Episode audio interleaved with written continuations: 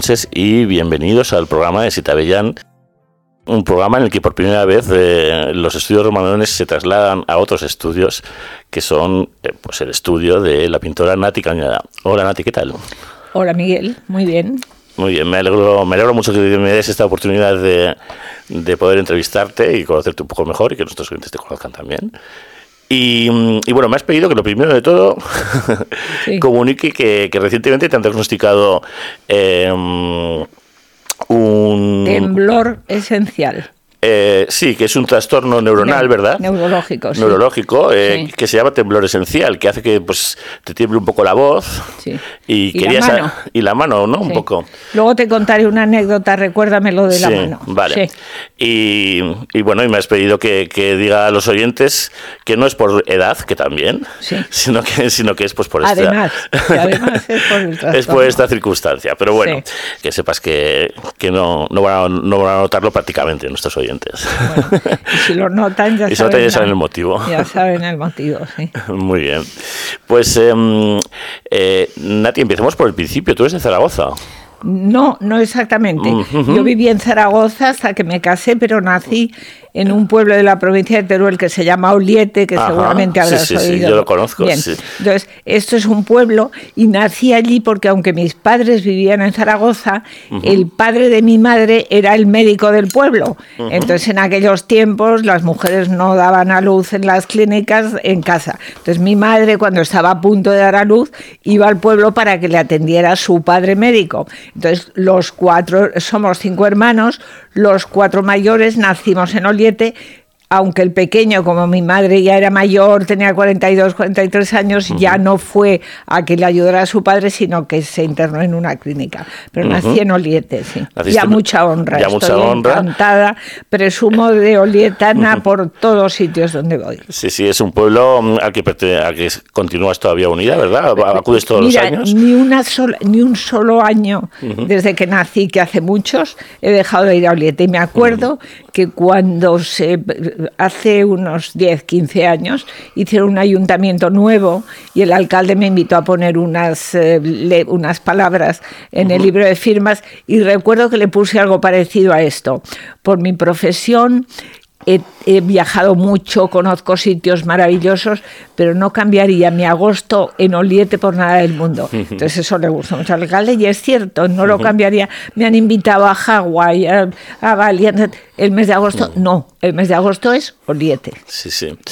Em, bueno, cuando, cuando alguien se mueve tanto em, como, como tú lo has hecho en tu vida, parece que es importante tener un lugar donde pivotar, ¿no? Y donde, y donde tener un ancla. Sí.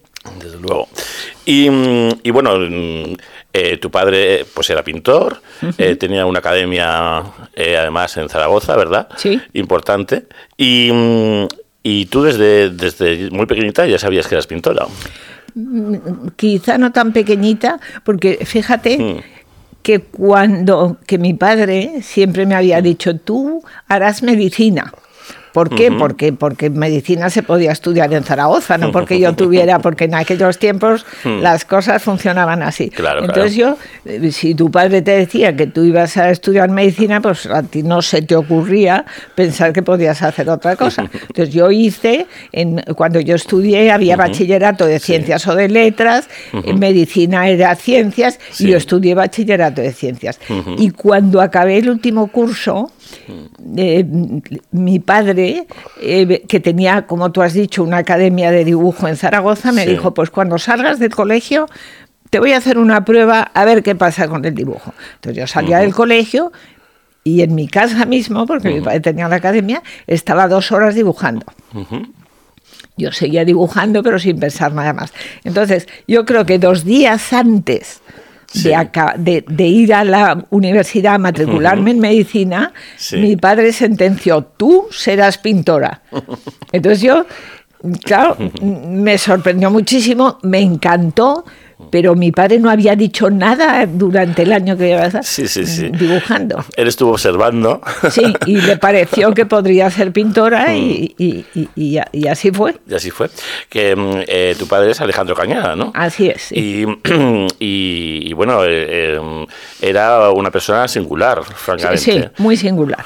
¿no? muy artista. Mm, Siempre he creído que al artista se le nota por fuera. O sea, hay gente que dice que no. Yo creo que sí, que el que es artista es artista porque tiene una sensibilidad mayor o especial al resto de la gente. Y por eso capta cosas que el resto de la gente no capta. Y esa mayor sensibilidad le empuja a ser original, diferente. Entonces, eh, para mí es una garantía de que una persona es artista. si- fíjate, simplemente si su aspecto te lo dice. Ya. ¿ya? Y mi padre, sí, era muy original, muy creativo, muy intenso. Era una persona eh, muy, pues como decimos, muy singular. Sí, sí, sí. Yo he podido ver eh, parte de su obra y, y, y- y, bueno, él pasó por diversas etapas, como, como los grandes, y, y algunas de ellas eran francamente modernas. Sí, sí. Eh, al siglo XX, absolutamente, ¿no? Sí. Eh, un, siglo XX pues eh, más reposado que las vanguardias probablemente, pero, Sí. pero aún así de, de mucha investigación y, Sí, sí. y sí, Muy y creativo. Muy creativo, muy visionario, ¿verdad? Y, mm, y, y claro, si, si tu padre te dice eso, pues qué remedio, ¿no? Ya, ya. Ni Eh, se te pasaba por la cabeza pensar, no, no, es que yo ahora quiero ser enfermera. Mm. No, o sea, tú vas a ser pintora. Pero afortunadamente mi padre no se equivocó porque a, a veces, me- muchas veces me han preguntado, Mm. ¿y tú si no hubieras sido pintora, qué te hubiera gustado ser? Yo digo, pintora. O sea, no, no me cabe en la cabeza otro tipo Mm. Otra de cosa. actividad mm, que la que hago. Sí, sí, sí. Eh, mm, eh, nombras bastante a los registros acásicos y, y una de los mm, de las grandes revelaciones de, de- de los registros acásicos o que te puede hacer tu yo superior, por decirlo de alguna forma, eh, si te deja conocer tus registros, es em, saber pa- para lo que has nacido, ¿no? Eh, hay mucha gente que, que igual no es feliz o que, o que no se encuentra bien y es probablemente porque no esté en la profesión que le correspondía. ¿no? Seguramente. Y, mm, y fíjate, pues tú encontraste la tuya. Claro, yo creo que es es, un- un- es una suerte increíble. Es un privilegio absoluto el, el- el saber que estás en el camino recto, o sea, en, el- en tu camino, porque, y que no, porque aparte la energía, eh, cuando tú vas por el camino recto, la energía va canalizada y cuando te vas por las ramas, la energía se disgrega, se, dispersa, Mm, mm. se, se desperdicia. Mm.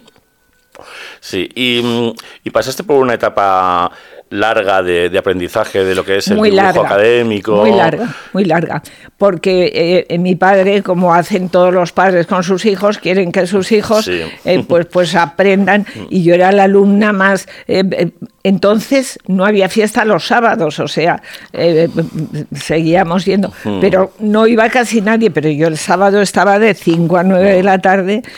A mí era la alumna que mi padre más, a la que más se exigía a la que casi nunca alababa, luego te contaré otra anécdota, esto, pero en fin, eh, antes de empezar, porque normalmente cuando acabábamos preuniversitario, que es lo que se estudiaba entonces, Sí. que acabábamos 17 años, acabamos en junio, y entonces en octubre pues ya la gente se matricula en medicina, en bellas artes, lo que sea.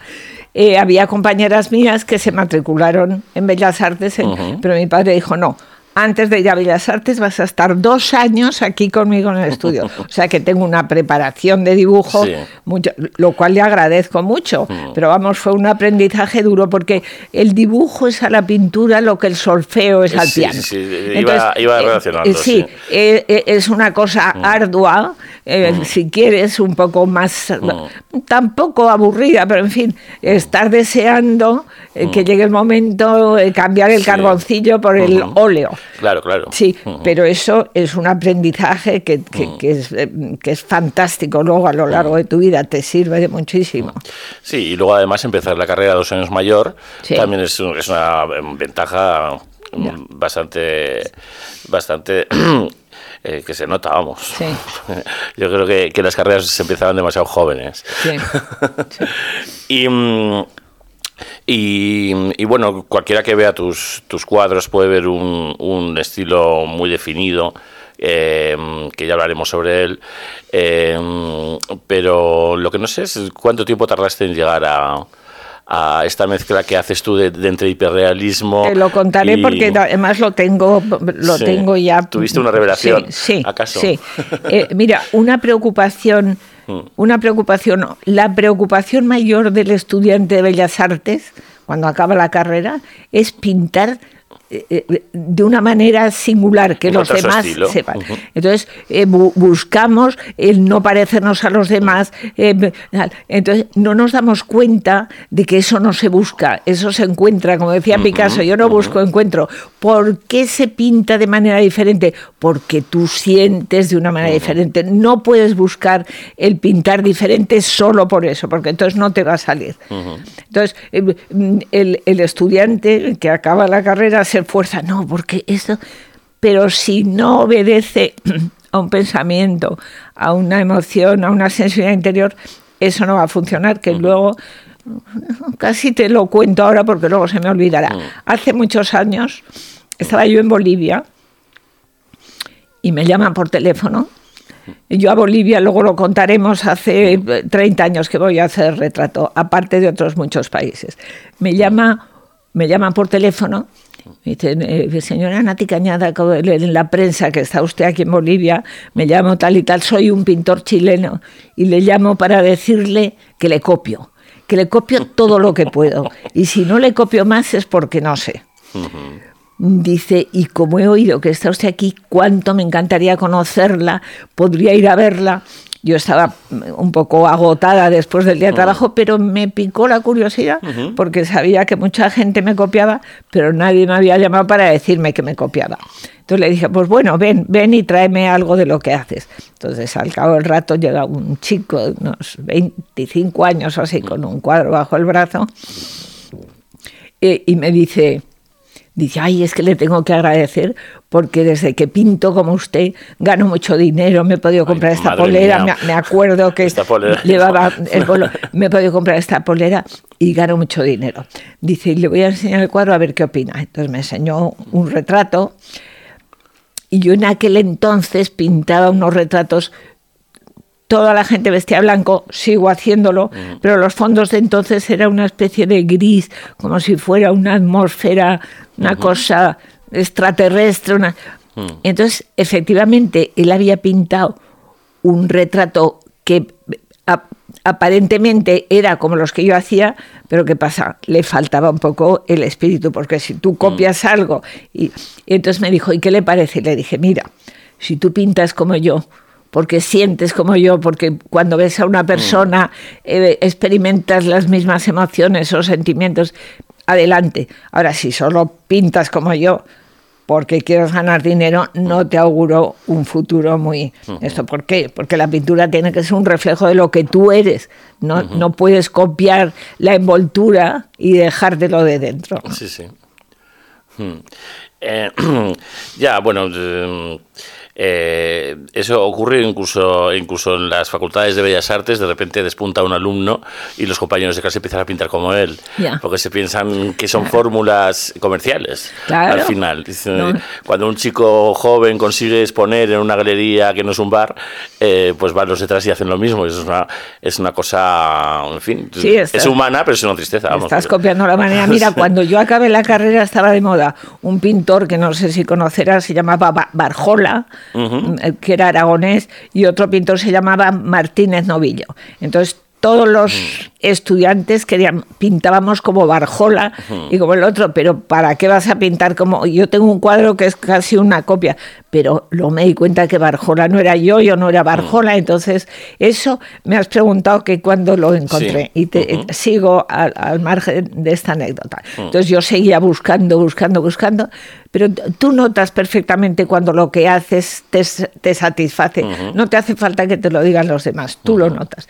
Yo seguía buscando, buscando. Y cuando yo debía tener menos de 35 años, porque me iba a presentar a un concurso de pintura joven mm, eh, que organizaba mm, la revista Blanco y Negro de ABC y solamente podías ser pintores hasta 35 años. Por eso te digo que yo tenía menos años, que tuviera 32, 33. Entonces era un premio muy importante y el ganar ese premio para un pintor joven era un triunfo. ¿Sabes? Eh, yo me, me- me- me iba a presentar al, al premio y estuve buscando material. En aquellos tiempos yo era muy nostálgica, me gustaba mucho el pasado, la familia. Y mirando fotos, tenía un, un archivo importante de fotos, encontré una foto del día de mi primera comunión, una foto en blanco y negro como es natural, en la cual aparecían mis abuelos, mis padres, mis hermanos y yo. Mis abuelos y mis padres vestidos de negro, muy graves, muy serios para la ocasión. Mis hermanos también. Sí. Y yo, en contraste con esa seriedad y esa oscuridad, vestía de blanco de primera comunión, con el velo de primera comunión, sutil. Sí. O sea, un contraste tan, tan grande que, que, que algo se me movió dentro y pinté un cuadro a partir de esa foto. Al cuadro le llamé pretérito pluscuamperfecto, pues porque, porque aquello era así. Y cuando yo estaba pintando la niña de primera comunión, o sea yo, Ujú. me di cuenta de que el blanco iba a ser muy importante en mi vida y en mi pintura. Y a partir de ese momento fue como un flechazo entre el que continúa después de 60 años. Mm, entre el blanco y yo y empecé a pintar cosas blancas. O sea, no es que pintara de blanco, buscaba cosas blancas para pintar. Camas, vestidos de primera comunión, eh, be- bebés con una cuna llena, todo blanco. Y sabía que estaba en el camino recto. Sí, sí. Eh, era, era Murillo, ¿no? El pintor de los blancos. Zurbarán. eh, Zurbarán, perdón, sí. Zurbarán, cierto, cierto. sí. era Zurbarán. Siempre, y, siempre se ha hablado de la complejidad del blanco, ¿no? Sí, Zurbarán creo que. Mm. sí, Zurbarán creo que su padre era comerciante de tejidos y entonces Sí. él estaba muy acostumbrado y él pintó muchos monjes mercenarios Sí. que luego habla- hablaremos también de los Sí. mercenarios con los cuales tengo y él pintaba monjes mercenarios que la hábito era blanco Mm, entonces las texturas de las telas son maravillosas Sí, de hecho sí. yo acabo de pintar un, un mural para los mercenarios del Olivar de Teruel, Mm. en el cual hago un homenaje a Zurbarán pintando dos frailes que él pintó. Sí. Em, eh, este es el, el mural que hemos hablado antes, que, que son cincuenta y pico. Es no, otro, es otro. Este es, Teruel. otro. Mm. es que llevo 10 años pintando para la iglesia, que luego hablamos también. Murales para iglesias. Sí, sí, sí, sí. Em, y, mm, y bueno, hay, hay un hay un momento, no, eh, no sé muy bien el cual, en que de repente decides que o te das cuenta de que, de que el retrato es, es, es, es algo sobre, sobre lo que eh, te apetece investigar y que te gusta eh, trabajar y que te gusta profundizar, ¿no? De repente. Te, sí, Sí, te eh, cuento el momento, porque Sí. eh, estos son momentos que además es curioso, todos sabemos que la memoria es una cosa limitada, pero cada uno dedica Mm. su cupo de memoria a aquello que le interesa más. Bueno, pues yo tengo estos momentos eh, como si fuera ahora. Mm. Esto debe hacer 60 años, o sea, muchísimo. Yo estaba en el estudio de mi padre antes de venir a estudiar a, a Bellas Artes aquí a Madrid. Y en el estudio de mi padre había, había eh, aulas, una era bodegón, otra era desnudo, otra era tal, estatua, y había el aula o la sala de retrato. En la sala de retrato había una tarima sobre la cual se sentaba, había unas sillas, se sentaba El el modelo. modelo, de turno, que, y alrededor estábamos los alumnos con los caballetes y todo esto. Eh, la clase, o sea, las poses solían durar una semana, empezaban el lunes, dos horas, y el sábado se acababa, y al lunes siguiente empezábamos otro modelo. Bueno, pues una semana de aquellas, empezamos a las 5, eh, la clase de retrato, y entonces yo, de repente, de repente, me puse a pintar con una furia, una rapidez absolutamente desmedida. Desapareció de mi vista mi padre, los otros alumnos, los caballetes, solamente estábamos el modelo y yo. Entonces empecé a pintar rápidamente, rápidamente, rápidamente. Y cuando había pasado una hora, yo me había acabado el retrato que tenía que haber tardado cinco días a razón de dos horas diarias. Pero como todavía me faltaba una hora, cogí el caballete, me puse en otro sitio, hice otra cabeza del mismo modelo en otra postura. Sí, otro punto de vista. Mm. Pero la acabé, pero cuando la acabé todavía no habían pasado las dos horas. Por tercera vez cambié el caballete. ¿Y qué pasó? Que cuando acabaron las dos horas yo me había acabado los tres retratos. Entonces mi padre vino y que no era nada proclive al elogio conmigo, sino todo lo contrario. Pero yo estaba absolutamente exhausta del esfuerzo y me acuerdo que vio los retratos y solo me dijo, tú harás algo en retrato. Y yo tuve el convencimiento de que haría algo en retrato porque creo que la facilidad para hacer algo no es gratuita, es por algo. O sea, a ti se te dan unas condiciones para música, para, para sociales, lo que sea. sí. Entonces, si tú tienes facilidad y consigues hacer algo rápidamente y lo haces más o menos bien, es por algo. O sea, si lo que a uno le cuesta 10 horas, a ti te cuesta media, Sí, sí, sí. está entonces claro. tienes muchísima ventaja porque luego, claro, si a ti te cuesta media, puedes tener una, tienes una capacidad de trabajo muchísimo mayor.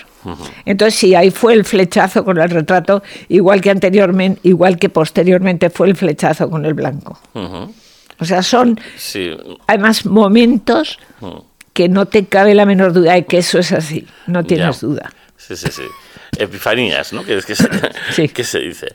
Em, y pues yo, mm, algún amigo pintor y tal, alguna vez he, observado su, su proceso de retrato, incluso yo, yo he posado para, para algún retrato, para alguno de estos amigos pintores, y, y cada uno lo hace a su manera, ¿no? O sea, eh, sí, yo tengo, yo tengo un amigo que, por ejemplo, em, está hablando contigo y, y te está mm, haciendo todo el rato retratos de todo tipo eh, que los va tirando y, y está así contigo tres días y luego ya se retira y te hace una cosa que, que bueno, que por supuesto eres tú, pero que no tiene nada que ver ni con la pose que tenías ni con nada, ¿no? Es una Sí. forma de trabajar. Sí. Em, eh, yo lo, que- lo, lo que he podido observar, eh, sobre todo eh, em, en todos estos retratos que luego ya más adelante has, has ido haciendo de, de personas eh, famosas o artistas a su vez y tal, es que tú siempre mm, primero fotografías y, y ya con esa fotografía pues haces, haces eh, el retrato luego, ¿no? Em, pero aún así a mí me da la sensación de que esa fotografía es casi un poco lo de menos, ¿no? Eh, en tu caso. Bueno, lo importante es que esa fotografía la tengo que hacer yo. Sí, sí, la a mí no tú, me, por supuesto, A mí claro. no me sirve Que- la una. fotografía de un Mm. fotógrafo que vea Mm. al modelo de esa manera. No me queda más remedio cuando la persona ha muerto o no está, Mm. pues me tengo que sujetar a la fotografía. Ahora, si la persona está ahí, soy yo la que hace la foto. Y en el momento de hacer la foto es cuando veo el retrato. O sea, el hacer una pose de, de fotos de retrato me supone para mí un descargue de energía de, de acabar casi desmayándome cuando la acabo. Porque, porque ahí, ahí, ese momento es Mm. cuando tú dices, ahí está. O sea, hay veces que a la tercera foto, ya. Mm. Y hay veces que necesitas 100 fotos. Sí, sí, Ahora llega un momento en que te hace clic y dices, este es. ¿eh?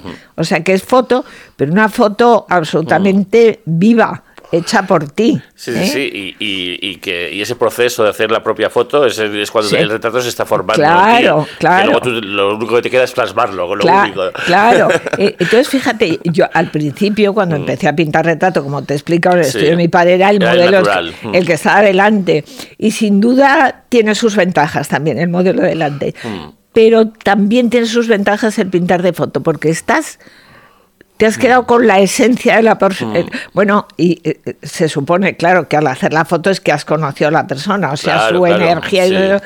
te ha llegado, porque la relación que existe entre un pintor y su modelo de retrato no tiene nada que ver eh, con la relación que existe entre el pintor y el cliente que le compra un bodegón, nada que ver. Pues hablando del temblor de voz, hay una cosa que es absolutamente misteriosa y mágica y maravillosa para mí, y es que no puedo escribir, o sea, cuando voy al aeropuerto y tengo que rellenar esto, tengo Sí. que escribir siempre con mayúsculas, pero tampoco me puedo maquillar bien porque me tiembla el pulso, pero a la hora de pintar no me tiembla el pulso. Pues era lo que, lo que te iba a preguntar. Eso eh, es, eso es, fíjate, en ese cuadro que estábamos viendo, que hay Sí. unas auras de una de, de- de- Aureolas, que, sí. eh, que, que- que eso requiere un, un, Un pulso compás, casi, un- sí, sí. no me tiembla Mm. las aureolas que pintan montones de santos y cada uno con su aureola de oro Sí, sí, sí, sí. pues no me tiembla Es, pues fíjate que mm, esto, cuando estaba yo, pues en mi época era cuarto de GB, que eso sería, mm, pues si octavo de GB son 13 años, pues cuarto de GB son 9. Sí. Eh, y, y había, teníamos que hacer un mural en clase y tal, y, y, y todos participamos a la hora de pintarlo. Entonces, pues había unos cuantos en clase que no temblaban. Y yo temblaba, vamos, como el que más. a los nueve años Eh, sí, o sea, se- porque a mí no se me ha dado bien nunca eh, eh, ni el El dibujo, ni la pintura. Eh, de hecho, me dediqué más a la fotografía precisamente por eso. Ya, Y, ah, qué bueno. Sí, y, y, y lo vi claramente en aquel momento. o sea, mi epifanía fue, o sea, no, no sigas por aquí porque te está temblando. Entonces, eh, no, no vales para esto. Ya, ya. Así que eh, yo entendí inmediatamente que para, para ser pintor tenías que tener un, un trazo que no temblara, lógicamente. Pero en mi caso se ha roto el esquema, porque yo Sí, me, sí, a mí sí. me tiembla y puedo seguir pintando, Ah, afortunadamente, que eso es un misterio que, que no sé si lo entenderé algún día, pero ¿para qué? Sí, ¿para qué? Bueno, se puede, se puede intuir, ¿no? Sí. Se puede intuir que... eh, Que la que- mente es muy poderosa, se Sí, puede intuir. sí. Y la voluntad. Y la el- voluntad y, sí. el, y el trabajo, ¿no? Eh, eh, has estado ejercitando toda la vida esa mano y no es tan fácil perderla. Lo que sea está bien. Sí, sí, desde luego. Em, entonces esto... em, íbamos diciendo un poco que, mm, que para ti el, el- el- el proceso, la relación con el, con el retratado o modelo, em, parte, de, parte de una sesión fo- fotográfica que muchas veces es agotadora porque eh, no es simplemente disparar la cámara, sino, sino además a- aprender todo lo que, lo, que, lo que te esté transmitiendo ¿no? esa persona. Claro. Em, y, y hay una pregunta un poco frívola, probablemente. Em, todos, todos sabemos eh, eh, que salimos bien o mal en las fotos. Eh, hay mucha gente que no sabemos posar, por ejemplo. Em, en cambio, yo por lo que veo, tú siempre sacas a, siempre retratas a las personas en su, en su mejor manera, ¿no? Probablemente. Eh, lo contrario que Goya, tal vez, ¿no? Ya. Eh, digamos que eso, eso es tu mirada, ¿no? No, no es tanto la mirada de la cámara, es tu mirada que, que, que sabe cómo sacarlo mejor mm, de- del retratado sin desfigurarlo tampoco, ¿no? Y O sea, quiere sacarlo mejor, porque hay otros pintores Mm. que no quieren sacarlo mejor. Claro, claro, hay otros que quieren sacarlo lo peor, Claro. probablemente. Es que yo creo que pues el, el pintor, al fin y al cabo, es una, una parte más de la, de la actitud del, del pintor como persona. Hmm. Aquí te cuento eh, que hace unos años bastantes escribí un papelito, Hmm. no sé si habrá llegado a tus manos, eh, y empiezo diciendo que yo iba caminando en bicicleta a un pantano que hacía en, en, el, en Oliete, que hace muchos años que iba, pero nunca me había fijado en que a un lado del camino había un vertedero de basura, eh, neveras oxidadas, animales muertos, pero al otro lado del camino estaba el río con los chopos, las manzanos, el, el- el- el precioso paisaje. Entonces yo me di cuenta que era libre de mirar o a la basura o al río. O sea, en cualquier caso, yo iba a llegar al, al final del camino, pero iba a llegar con una actitud mental y, y- y- y física y distinta. Entonces eso fue un descubrimiento, eso sí que fue otro flechazo, porque eso ya eso es una actitud ante la vida. Entonces ante si una persona es así, pues ante el retratado será lo mismo. Entonces yo intentaré sacar lo mejor, pero no por halagar al, al modelo, que, que por otra parte tiene suerte de que yo busque lo, lo mejor, sino porque es una actitud mía ante la vida. Entonces intento sacar esa parte eh, buena o pacífica, lo que quieras. Eh, Porque además los clientes eligen a su pintor de retrato no solamente por su técnica, por su colorido, sino por, por, por qué manera tiene de, de captar el, el- el- al retratado el pintor. Y aquí viene otra anécdota. se cuenta que un caballero en la Edad Media estaba enamorado de una dama y quería tener un retrato de la dama, pero por lo que fuera, pues no podía tenerlo, la dama no quería posarlo.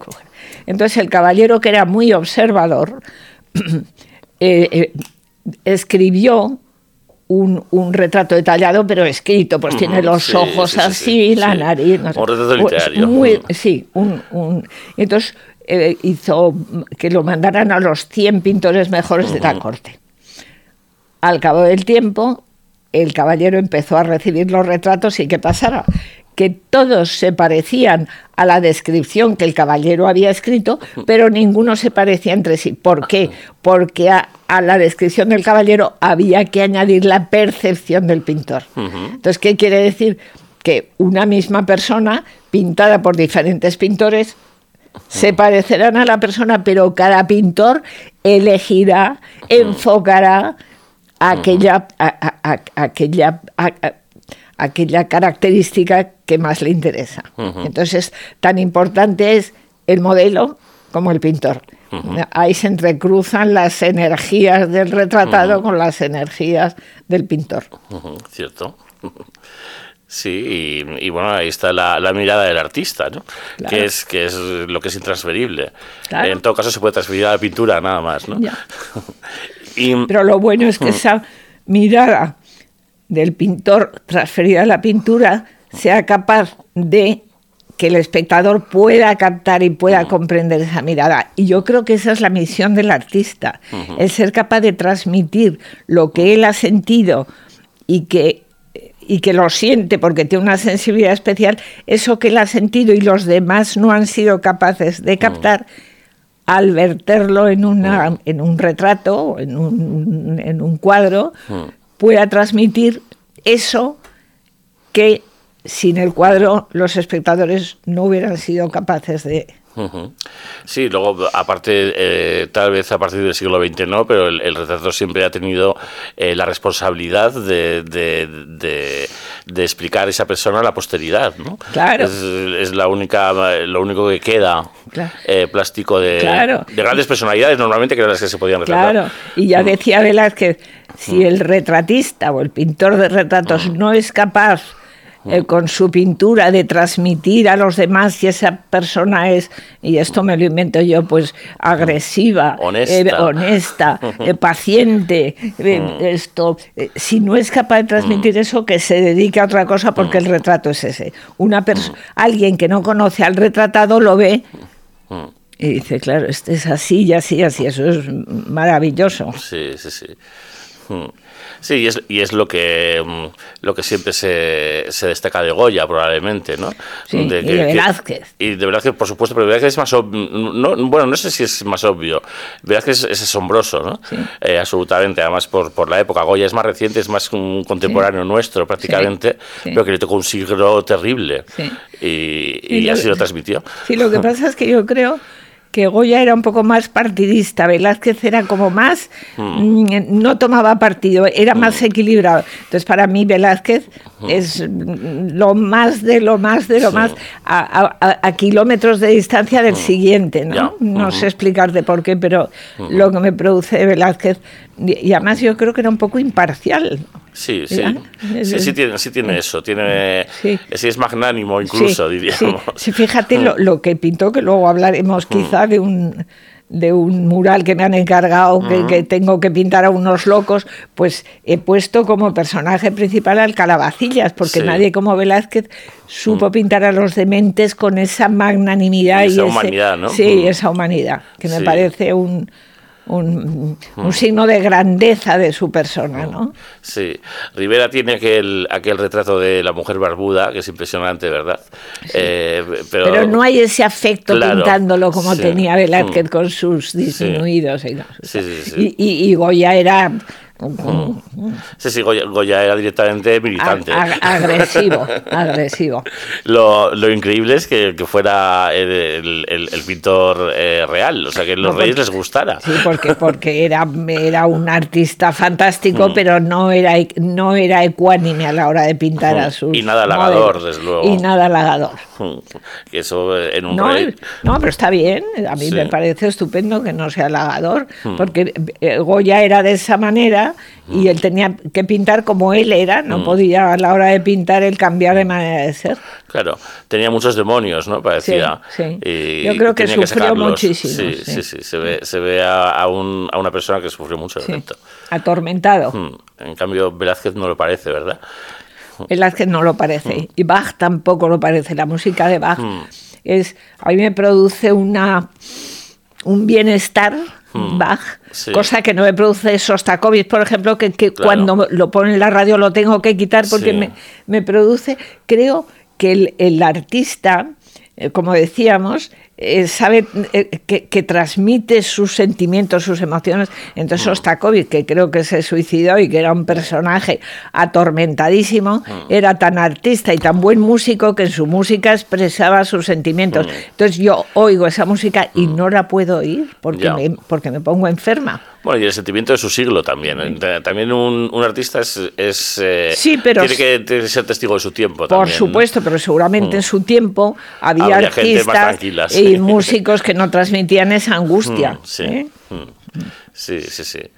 Y podríamos hablar de los pintores sin angustia y no parar, ¿no? Sí. Parece que es más difícil encontrar pintores. Sí, no, pero es una elección. Oye, y la angustia es buena, porque la angustia potencia, yo creo, una sensibilidad, unas emociones que no las potencia el bienestar. O sea que en determinados momentos yo tengo un sobrino, un pintor, que, que- que tenía muchas pesadillas por la noche y yo hablaba con él y decía, oye, pues tienes que ir al médico porque es que, eh, claro, eso te produce una angustia. Y me decía, no, porque eh, si, si ¿De qué yo no sé? ¿qué voy a pintar yo?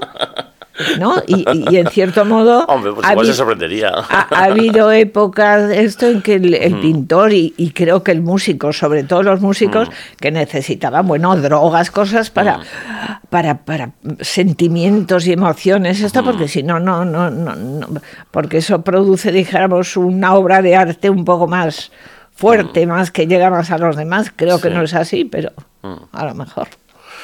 Sí, mm, hay, hay de todo, ¿no? Y luego, luego pues, está- se me viene a la cabeza Toulouse-Lautrec, que, que- que probablemente fue una persona Sí, muy atormentada. absolutamente, Y que sí. supo tras- trasladar la alegría de vivir Sí, también, ¿no? sí, hay de todo. Hay de todo. Sí, sí. Y, mm, y mm, digamos que, eh, bueno, tú tienes una espiritualidad eh, tuya que, mm, que de alguna forma has transmitido a, a- a tus retratos, ¿verdad? Eh, mm, eh, de alguna forma... eh, trasladas un- una idea una idea del alma ¿no?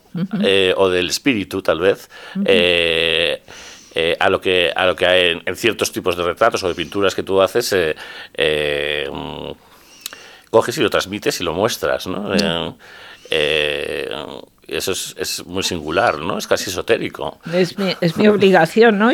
Y es un triunfo el poder transmitir eso que yo siento. sí. Mira, tú no sé si porque los jóvenes de ahora no sabéis del Evangelio ni de las misas, pero eh, hay un Evangelio, que no sé si habrás oído hablar de él, que es el de la transfiguración de Sí, Jesucristo. el del monte Ta- bueno, el en el monte muy bien. Muy Sí, bien. sí, sí, yo que lo conozco, eh. Bueno, pues va con sus discípulos al monte Tabor, creo, y allí se transfigura. ¿Qué pasa? Que es- dice que su rostro resplandece como el sol y sus vestiduras Mm. son blancas como la nieve. Entonces yo iba a misa con mis padres y ya con 6, 7, 8 años, aquel evangelio Escuchabas ay, aquello. me latía de, de- de una manera. lo visualizabas ¿no? Sí, o sea, era una cosa que me, que me, me impresionaba mucho. Y ya de mayor, y cuando empecé a pintar, empecé a pedir a todo el mundo que se vistiera de blanco. Yo entonces no vestía de blanco, ahora sí, ahora llevo 20 años vestida de blanco, de arriba abajo, zapatos, todo. Pero en- entonces no vestía de blanco, pero yo pedía a los a, a mis modelos que se vistieran de blanco. ¿Por qué? porque eh, yo lo que quería era pintar no el cuerpo color carne de la persona, sino eh, eh, eso que eso que se llama espíritu o alma, que, Mm. que yo siempre me, he imaginado que es igual que el cuerpo de carne, pero con pero sutil, sin materia, ¿no? O sea, parecido. Y entonces en la transfiguración me sugería eso, ¿no? Es que es la misma persona, pero en su aspecto mejor, en su aspecto mm, de luz espiritual. Por eso también es un poco sacar la parte buena de las personas. Todo está englobado, la transfiguración.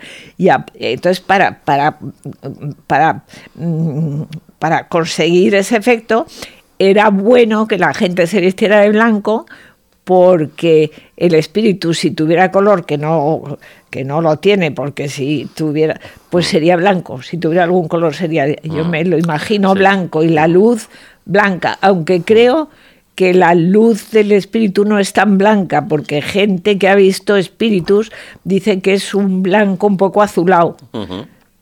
Pero bueno ahí está. Bueno, eh, en cualquier caso, eh, sí que sí que se habla de mm, eh, el, radiante, ¿no? De la radiación y que, que incluso un cuerpo encarnado no puede no puede verla, no puede Ya. soportarla porque es una radiación que ciega, ¿no? Y solamente eh, otro espíritu tal. Ya. Y y, y si tú te refieres a, a, a que el cuerpo es opaco y, y el espíritu probablemente Claro. no, ¿no? Entonces, Claro, la, la diferencia que hay entre el cuerpo y el alma o Sí. espíritu Mm. es que el cuerpo es así de carne, lo puedes Sí, tocar, sí, y el espíritu es lo mismo. Por eso yo durante muchísimos años no pude pintar los pies de mis modelos. Siempre era. Entonces, cuando aparecen en las películas o en los dibujos un fantasma, aparece. El- el- la cabeza, el, al principio las manos más o menos eh, definidas, pero conforme eh, va hacia abajo se diluye. Se ¿Por qué? Porque dicen que las mediums, los mediums, cuando materializan un, un- un cuerpo con ectoplasma, se les acaba pronto el ectoplasma, entonces tienen bastante para el- el- la cabeza, las manos un poco más, pero a los pies no llegan nunca. Claro. Entonces yo, sin saber aquello, porque yo no tenía ni idea, pues lo pintaba así, o sea, como si fueran cuerpos, como si fueran fantasmas, sutiles, sin materia. Por eso Sí. uno de mis animales predilectos es la libélula, porque yo creo que es de los animales que tienen menos materia, ¿eh? es una cosa sí, sutil. sí, sí, sí, sí, cierto. cierto. Y, y, mm, entonces, ¿tú crees en la reencarnación? No, No. o sea, vale. ni sí ni no, ni sí ni Ya. no. Mm, Fíjate que creo mucho en, el, en este mundo esotérico y me encanta pues la lectura de manos, las cartas, la interpretación de los sueños, tal. Pero la reencarnación es una cosa de la cual no tengo, ¿sabes?, una certeza como tengo con las otras. Tampoco digo que no, pero no es una cosa que... De, de alguna, de alguna manera, em, como era mm, Edward Keller, era el, el fundador de- de- de- del movimiento espírita en, en París del siglo XIX, bueno, era un seudónimo, fue el, pues, el que escribió los libros fundacionales un poco de- del espiritismo y de donde se ha Sí. desarrollado un poco todo aquello, ¿no? Sí. Que mm, al final el espiritismo, en cuanto uno investiga un poco, no es más que eh, una especie de religión Sí. eh, mm, que en ciertas cosas se, se pega bastante al cristianismo y en otros casos se separa, ¿no? Sí. Y, mm, y ellos dicen que bueno que hay una lectura de los evangelios que, que de donde se puede interpretar que mm, Jesucristo creía en la reencarnación. Eh, Sí, puede ser. Puede eh, ser. eh, hay ciertos casos en los que habla, eh, mm, eh, hay unos, unos cuantos casos en concreto que ellos recopilan, pues mm, eh, que pueden pasar desapercibidos, ¿no? Pero que da a entender como, Sí. como que... mm, y, y en no sé qué concilio, en el concilio de Nicea o de los concilios primeros, pues eso se descartó completamente, ¿no? Ya. Y, se, y se dijo, no, aquí venimos y morimos, juicio final y se Sí. acabó. Purgatorio, infierno, lo que te Eh, toque, infierno, lo que te toque, y, se acabó, ¿no? El, el- el espiritismo sí incorpora el, infierno y el purgatorio y el cielo, Sí.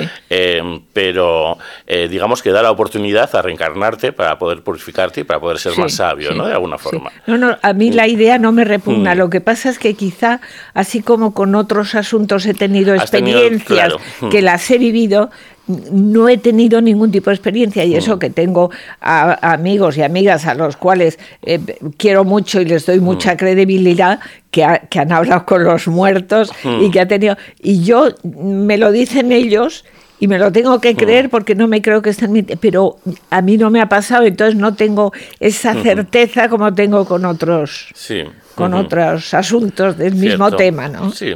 Sí. Sí, no sé, para, para terminar un poco con el tema, eh, digamos que sí es verdad que el, que el catolicismo, el, eh, al ser tan radical en, en- en esa postura de la reencarnación, pues eh, de alguna forma perdió una cierta oportunidad, porque sí es verdad que da esperanza a la reencarnación. Claro. Y da sentido a muertes absurdas. Sí. Eh, a muertes de niños o de inocentes. Y dice, ¿Por qué Dios? ¿Por qué está en el, Sí. en el, en el libro de Dios esto? Sí. Dicen, pues porque probablemente mm, son, eran unas almas que venían a eso, y, pero es que no, no van a desaparecer, ¿no? Sí. O sea, y no a sé. mí eso me suena todo, eh, me suena, o sea, ya te digo, no me repugna, pero me suena un poco extraño y a lo mejor es así.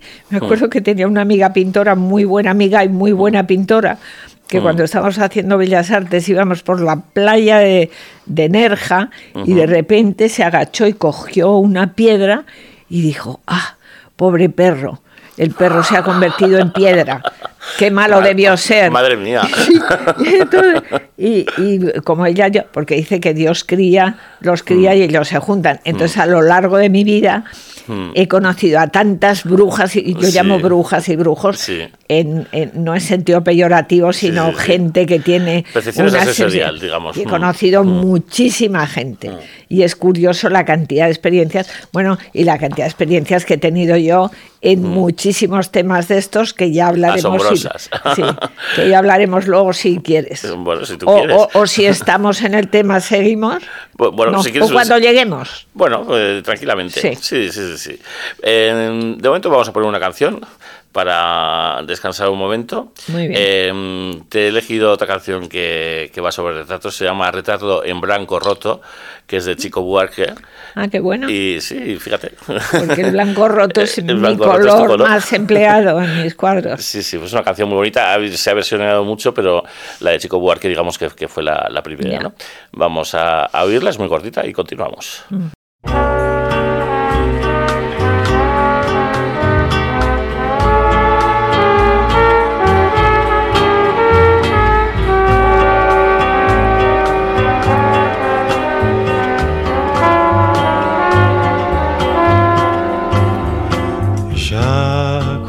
conheço espaços dessa estrada.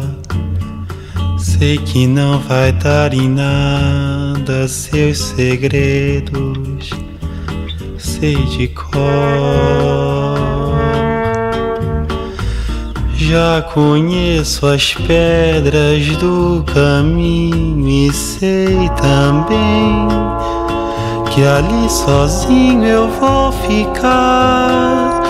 Tanto pior, o que é que eu posso contra o encanto desse amor que eu nego tanto, evito tanto e que no entanto volta sempre a enfeitiçar com seus mesmos tristes velhos fatos que no álbum de retratos eu teimo em colecionar. Lá vou eu de novo como um tolo procurar o desconsolo que cansei de conhecer.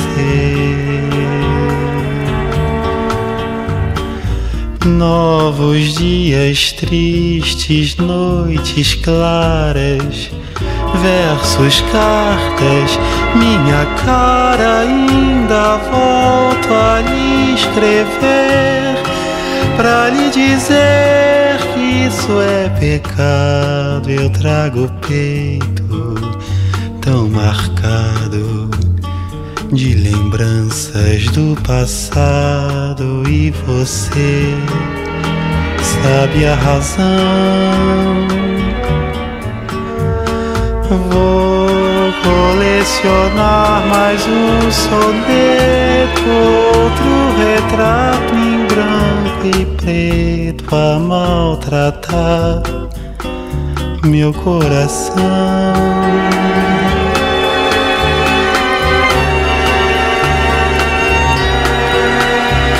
Vou colecionar mais um soneto, outro retrato em branco e preto a maltratar meu coração.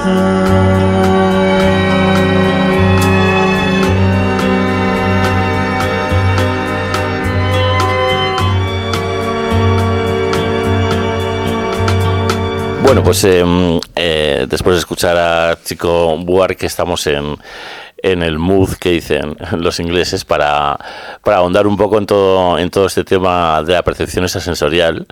Tú eres muy aficionada a, a quiromancia y a, y a cartomancia, ¿verdad? Y a interpretación de sueños. Y a interpretación de sueños. Y a visualización de energías y a captación. A, a- a muchísimas Mm. cosas, a casi todo. Casi todo. Mira, Y- así como, perdón, Sí. así como la gente dice, yo no me creo nada Mm. hasta que no se me muestre lo contrario. Yo soy al revés, yo me creo todo hasta que no se me muestre lo contrario. Y, mm, y tenías un par de anécdotas que, que igual puedes compartir. Entiendo que, que, que habría, hay muchísimas cosas que te las guardas para ti, porque este, este, este mundo pues es personal también. Sí, sí. Y tal, pero bueno, hay alguna cosa No, que... aparte es que sería demasiado, pero hay dos o tres Mm. anécdotas que me gusta contarlas por- por- porque son curiosas. Mira, em, yo todas las mañanas, ma- desde hace 20 o 30 años, salgo a pasear por un parque que tengo justamente cruzando aquí la calle. Y eh, em, paseo una hora, pero no es pasear, es andar, eh, en fin, eh, en plan ejercicio. Hacer ejercicio. Y esa hora no la dedico a, a pensar pues que, que- que- que esta tarde tengo que ir a tal sitio, tengo que hacer esta compra. No, Em, dejo mi mente mm, pues como si estuviera meditando, disfrutando del cielo, del césped, de tal y cual, y como mucho me dedico a mandar energía a la gente que sé que lo necesita. Enfermos, amigos. Entonces hace unos años yo tengo una amiga vidente, todos los videntes, como sabéis, pues tienen una sensibilidad especial, eh, porque si no, no serían videntes. Y con mucha frecuencia estaba muy, muy deprimida, muy baja de energía. Entonces yo, pues cuando salía por la mañana, una temporada que, que lo estaba pasando muy mal, pues me dediqué a mandarle luz, energía, para que estuviera un poco más animada. Bien, entonces cuando salía al- ahí al parque, estaban cortando el, el césped y el olor era mm, a- agradabilísimo. Entonces esa sensación mm, tan agradable la mandé a mi amiga para, para que se sintiera un poco mejor. Muy bien, acabó el paseo, volví a casa y ya por la noche la llamé por teléfono y le dije, ¿cómo estás? ¿Qué tal estás? Dice, ay, hoy me ha-". yo paseo de 8 a 9 de la mañana. Y me dice, hoy me ha pasado una cosa rara, porque yo normalmente me despierto a las 11 de la mañana, porque me acuesto muy tarde, pero hoy a las ocho y media me ha despertado un olor a césped recién cortado en mi habitación. Entonces yo le expliqué, me gustó mucho, ¿no? Pero esa es la primera parte de la historia. Te cuento la segunda parte con la misma persona. Al cabo de los meses, mi amiga seguía estando falta de energía, yo seguía saliendo a pasear, mandándole, y era primavera. Recuerdo que habían puesto el mantillo sobre y, y aparecía a través del mantillo las puntitas del césped brillante verde esmeralda y esa sensación de renacimiento de, de- de- de energía se la mandé yo a, ma- a mi amiga para que, en fin, para que, para Ujú, que para ayudarla. ayudarla. Bien. Lo mismo, vuelvo a casa, por la noche la llamo y le explico. Yo me imagino que estarás llena de energía, porque hoy cuando he visto aparecer el césped a través del mantillo, te me han dado toda esa energía. Y me dice, ah, menos mal que me lo dices, porque llevo todo el día abriendo las ventanas y la puerta de mi casa porque hay un olor a mantillo, a estiércol. Entonces, es una cosa por lo menos curiosa, Sí, porque yo sabía que se podía transmitir el amor, el bienestar, el malestar, pero el olor nunca. Y entonces ahí, pues es una, un- una cosa más de, de este mundo esotérico que Sí. nunca comprender. Bueno, esto por un lado. Y otra, por ejemplo, pues un sueño. un sueño. Bueno, eh, quiero decir que apunto los sueños todos los días. Debo tener unos 6.000 sueños apuntados. Y de esos sueños se me han cumplido muchísimos, Ajá. muchísimos sueños. Bueno, entonces tengo varios, a ver qué os explico. Bueno, eh, explico uno de ellos. Hace unos años también eh, me llama una amiga del colegio y me dice nos vamos a reunir un, un grupo de compañeras. Yo hace mucho que no las veía y pregunto, ¿y quién va? Tal, tal, tal. Y cuando me dicen las amigas que van a ir, recuerdo que con una de ellas he soñado hace unos cuantos años algo extraño. Entonces yo busco, porque en los cuadernos, en la última página, cuando sueño con una persona con la cual no tengo por qué soñar, porque si sueño con mi madre, con mi hija, con mi marido, no. Pero si sueño con una amiga, pues lo apunto. Tal día he soñado. Entonces yo reviso los cuadernos y encuentro el sueño que había tenido esta amiga, que era cinco años atrás. Entonces yo soñaba que iba por la calle y veía a mi amiga del colegio, mi amiga llevaba de la mano a una niñita, su hija, y la niñita, mi amiga eh, tenía una cara muy triste y el pelo canoso, lo cual para mí quiere decir en sueños que lo está pasando mal, y la niña llevaba un tornillo de acero inoxidable en una mandíbula y otro tornillo en la otra mandíbula. Ese era el sueño, no había nada más. Entonces yo me leí el sueño, fui a la merienda y cuando veo a mi amiga, le pregunto, ¿cómo estás? Y todos estos años que nos hemos visto. Y me dice muy triste, dice, mira, yo lo había soñado hace cinco años. Dice, mira, mm, la verdad que no estoy bien, lo estamos pasando muy mal, porque hace dos meses que a mi hija pequeña le han detectado un cáncer de mandíbula y le han tenido que poner una mandíbula de acero inoxidable, sujeta con tornillos de acero inoxidable. Entonces, ya, ahí está. Ahí está. Hace cinco años. Ya, ya, bien. Y Sí, sí, sí, muchísimos más. Ya, ya, ya, ya, ya. Yo estoy deseando irme a dormir para ver lo que sueño. Ya. Porque además, ah, solamente te voy a contar otro sueño que he tenido este verano maravilloso. Eh, quiero decir que la mayor, que, que- que así como hay gente, mi sobrino, que soñaba muchas pesadillas, yo suelo tener sueños preciosos, preciosos. Bueno, pues este verano yo he soñado que estaba, he, he pasado, dijéramos, un momento personal por cosas familiares y eso complicado, complicado. Entonces yo he soñado que estaba en el fondo de una sima, una sima muy profunda. Yo veía el cielo allá arriba y estaba angustiada porque no, no podía salir. Entonces yo decía, miraba para arriba y yo decía, acepto, luego te cuento lo de acepto. Entonces, en ese momento, bajaba del cielo una cuerda, como la, de, la, la que cazan a los caballos en los rodeos con un lazo. Sí, sí, sí. Entonces bajaba la cuerda, me cogía por debajo de los brazos, yo incluso en sueños, que no te asusta lo raro, me asustaba de lo rápido que me había entrado el lazo dentro de mí. Entonces, esa cima tenía todos los bordes, estaba todo lleno de zarzas, de piedra con picos, pero había un trozo al frente que estaba lleno de hiedras de verde, era precioso. Entonces con el lazo me llevaban justo delante del verde y despacio, despacio me subían con la cuerda y me dejaban en lo alto de la cima. Entonces a mí me pareció un sueño tan maravilloso de esperanza, de decir, tú puedes estar en el fondo de la... Pero alguien ahí, Sí, sí. no. Eh, alguien ahí eh, eh, está Que te va a ayudar. Sí, sí, sí, sí. ¿Y qué es el acepto? Ah, eso te, eso te lo cuento que es un descubrimiento que he hecho hace unos años. Fantástico. Eh, eh, yo tengo bastante paciencia, bastante, pero hay veces pues que la pierdo como la pierde todo el mundo. Somos humanos, ¿no? Entonces yo le pedí a Dios en mis paseos, por favor, mm, no quiero perder la paciencia, quiero estar tranquila, no, no, no, no alterarme, ¿no? Y entonces, pues se me ocurrió una cosa. ¿Y qué cosa era? Pues que cuando llega el momento ese que quieres perder la paciencia, chillar, fa- le- eh, salir de verdad, entonces no, te quedas calmado, miras para arriba y sonriendo, no se vale si no, dices, acepto.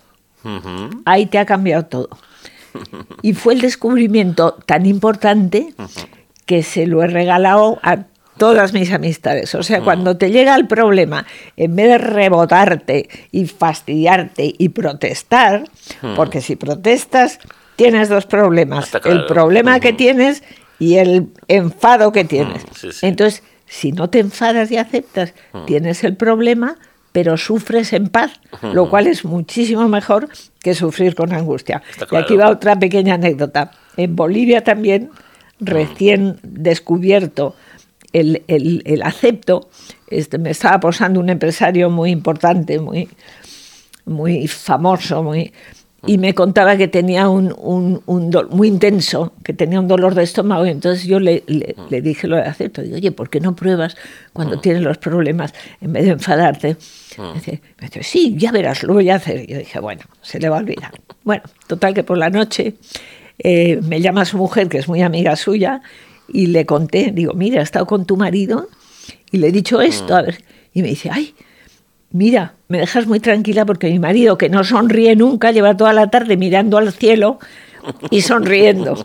O sea, estaba practicando el acepto. Sí, sí. Pues te lo regalo, Miguel, porque Pues es buenísimo. lo acepto. Yo la verdad es que soy una persona que no soy, no soy de enfadarme mucho ni de ni de mm, Yo eh, tampoco, yo tampoco, pero ya, hay pero momentos... igual llega un, sí, Claro. puede llegar un momento en que la adversidad es, es, es demasiada.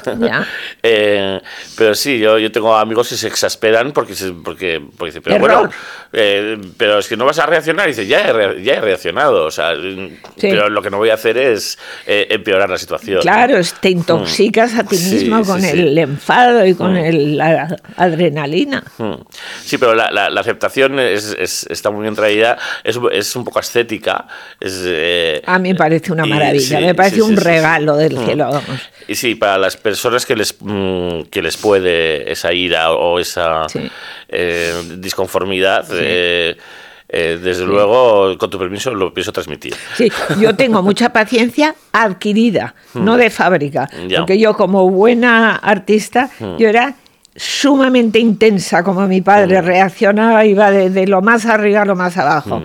Hasta que, bueno, me casé, mi marido es un ser absolutamente equilibrado, yo he aprendido muchísimo de él. Y eh, entonces, la, dijéramos, la paciencia que tengo y el equilibrio que tengo es adquirido. Eh, Y de vez en cuando Eh, aparece la naturaleza. y- Exacto, la naturaleza. Pero vamos, sí.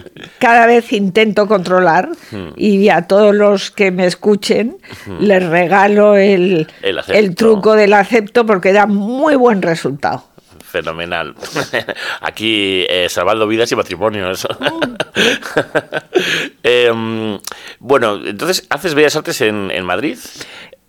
No, primero hago, eh, vamos a ver, Bellas Artes se puede ¿O hacer. artes y oficios? O... No, se puede hacer oficial o libre. Sí. Oficial es que te vas todo el año a la Escuela de Bellas Artes y te examinas. Libre, estudias eh, fuera y te vas a examinar, que es lo que hice yo los dos primeros años. Los dos primeros años yo estudiaba en la academia de mi padre por libre. Mm. y lo hice por libre en la Academia de San Carlos de Valencia, en, la, en la Escuela de Bellas Artes de Valencia. De unos recuerdos maravillosos de Valencia. Luego ya, eso fueron los dos primeros años, son cinco años. Sí. Los dos últimos, los dos, los dos años siguientes me voy a, a- a Valencia, pero oficial, ya yendo a clase todos los días. Ujú. Y el último año vengo a Madrid y acabo la carrera en Madrid. ¿eh? ¿Y aquí te quedas? No, no me quedo, me, me- seguí yendo a Zaragoza, lo que Ya. pasa es que luego me casé y me vine a vivir a Madrid A porque Madrid, mi marido tenía el trabajo en Madrid. Y, mm, y te, te preguntaría el, el chico aquel, era boliviano, el que te invitaba, Sí. eh, eh, ¿cómo, cómo hace una, una persona que termina Bellas Artes y tal y acaba pintando a Michael Jackson, ¿no? Eso es como una cosa... Eh, Bueno, ¿cuál esa, es- esa historia es, pues, pues... ¿Cuál es el cambio? Michael Jackson es porque es muy simbólico, ¿no? Pero Sí, sí, sí. eh, eh, igual de impresionante es eh, pintar a, a Rey Juan Carlos en, en el año 91, ¿verdad? Sí, o a Eh, Plácido o a Domingo, Domingo. Gabriel García Márquez. En, efecto, sí, sí. mm, y eh, es un proceso que eh, de por sí es asombroso y, y luego también eh, mm, eh, es casi secreto, ¿no? O sea, en, en el sentido de, de que eh, mm, igual que eh, ese chico que te imitaba se hubiera ocupado de salir por todas las televisiones hablando del tema y, y de todo, y tú, pues, has, no sé, lo has asumido con, con la naturalidad de que nos hemos de trabajo, ¿no? Ya. de alguna forma. Entonces, em, eh, por concretar la pregunta, ¿no? Eh, ¿hubo, ¿Hubo algún, algún retratado concreto que fue el que te abrió la puerta un poco a, a empezar a, a retratar a este tipo de personajes? ¿O, mm, Yo creo que la vida te va poniendo... o ha sido o- la vida que te fue colocando? No, te va poniendo ocasiones y tú las aprovechas las o no las aprovechas. Entonces yo tuve, eh, el- yo creo que el primer retrato que hice fa- de famosos puede que fuera del rey. Pues se dio la oportunidad que en el año 92, en el 91, cuando se estaba preparando la expo de Sevilla, pues yo tuve la oportunidad o me ofrecieron la, la oportunidad de hacerle un retrato al rey para, el, para un despacho de la Expo de Sevilla. Entonces yo acepté encantada, encantadísima. Y creo que eso fue el punto de partida. Fue el punto de partida, de acuerdo. Entonces el rey me Pues es- posó. pero es me- empezar por la puerta muy grande. Sí, sí, sí. Sí, para mí fue. Yo Por- estaba encantada. No cualquiera retrata Sí, sí, sí. A, a un rey, ¿no? Sí, sí. Entonces me acuerdo que me recibió la zarzuela, yo estaba un poco Mm. nerviosa y me posó, yo, yo le había pedido que me posara, como siempre, de blanco Mm. y sentado y me dijo, qué curioso. Porque todos los pintores me hacen posar de, pi- de pie Mm. y de oscuro, y tú me haces de sentado. Y entonces le hice un retrato mm, vestido de almirante con medallas que, estu que está. el uniforme blanco, en- ¿no? sí, en la Expo de Sevilla y cuando acabé el retrato me acuerdo que le dije, señor, mm, eh, me encantaría haceros un retrato con el uniforme del siglo XX, que es eh, vaqueros y camisa blanca. Entonces el rey, que todo el mundo sabe cómo es, dijo, oye, qué buena idea, claro que sí. Y entonces pues ya me citó para y me posó con vaqueros y camisa blanca, que, que me encantó hacerle ese retrato, que luego lo- él lo tiene en la zarzuela. Y luego me ha posado en seis o siete ocasiones y le he hecho unos, unos muchas. 18 o 20 retratos oficiales. Qué barbaridad. y a la reina también. No tantos, pero también. Claro, oficiales, y existen no oficiales. Hombre, no oficiales son, pues a lo mejor algunas cabezas o algunas esto para gente que me lo había pedido de, de Ah, amigos cierto, claro, claro, monárquicos, no sé sí, qué sí, sí, sí, oficiales claro, me refiero. Sí, oficiales, a eh, zarzuela, consulados, embajadas y tal. y es como, sí, sí. como las, eh, bio- las biografías, eh, ¿cómo se dice? Eh, esto, consentidas, ¿no? ¿Cómo es? Ahí no me acuerdo. Estas eh, biografías, pues eso, que, que, que tienen el placer del biografiado, Ya, ¿no? Pues en este caso sí, son retratos que el, biografía, el retratado conoce y tiene el placer suyo. Em, y... mm, y sí, yo he visto eh, algunos de estos retratos, todos no, obviamente, porque son muchísimos. Y, mm, y son eh, un ejemplo bastante claro de lo que decíamos eh, antes, de, de retratos en los que los pies se acaban desapareciendo y que, y que está el personaje pues sobre una especie de, de no lugar. eh, Sí, es que precisamente este del 92 Mm. era, pertenecía a esa época, cosa que no pasó, por ejemplo, 10 o 15 años más tarde, Mm. con el retrato del rey de la Academia General Militar de Zaragoza, que ahí es completamente distinto, eso es unos, es- está con un uniforme de, de almirante, pero de, de azul marino, de, de gala, con los medallas Sí. y no sé qué, y un fondo marmoleado fuerte, duro como de roca, que no tiene nada que ver, pero pertenecía a otra época. Claro. Y luego hice el del rey y el de la reina, y con el de la reina, como todavía acabamos de hablar de lo esotérico, te voy a contar una cosa Ah, bueno, que, que- a la reina le gustaba mucho ese tema, ¿no? Sí, Ah. sí, que te va a gustar. Estaba pintando yo el retrato de la reina haciendo pareja con el del rey para la Academia General Militar. Y el retrato tenía dos metros y pico, o sea, un pedazo de... Y empiezo a pintar el retrato de la reina. Yo siempre empiezo por los ojos. Entonces, los ojos, la neta. Llego a la boca.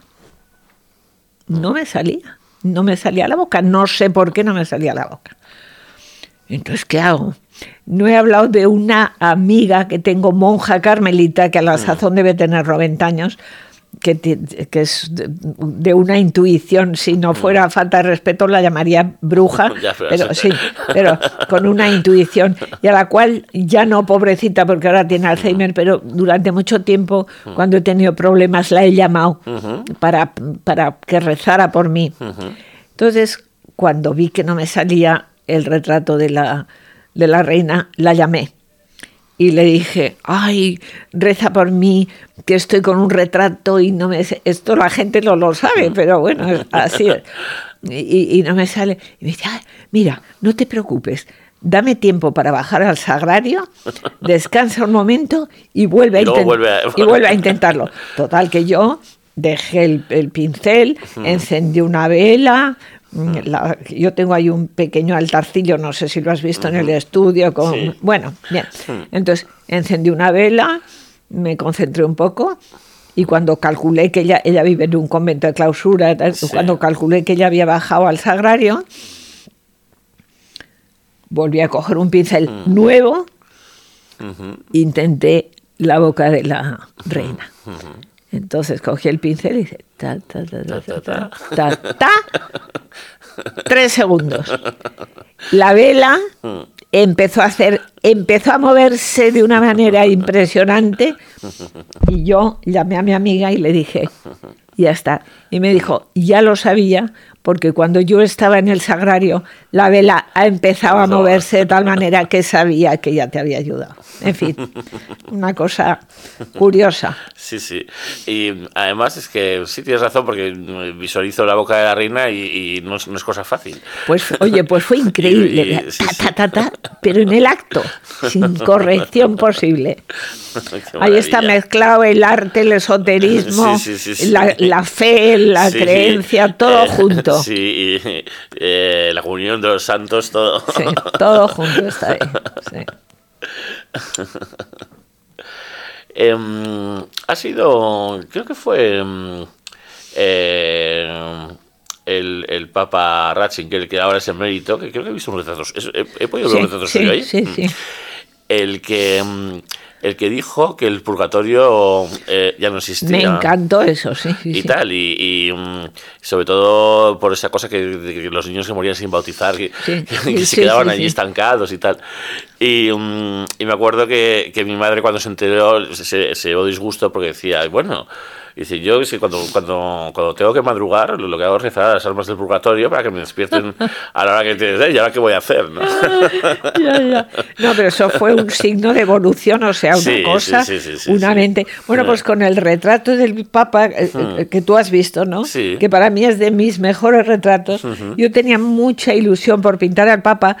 Porque, aparte por su espiritualidad, o sea, por su parte, dijéramos, por el contenido del- de la persona, por el continente, vestido de Sí. blanco, una persona espiritual, bueno, El Papa, ¿no? Sí, pero eh, bueno, eh, fui a pintar uno para la conferencia episcopal, pero cuando pedí audiencia me dijeron que el Papa Ratzinger no concedía audiencias de, a pintores ni a fotógrafos que no fuera su fotógrafo oficial del Vaticano, Ajá. así como otros papas y las...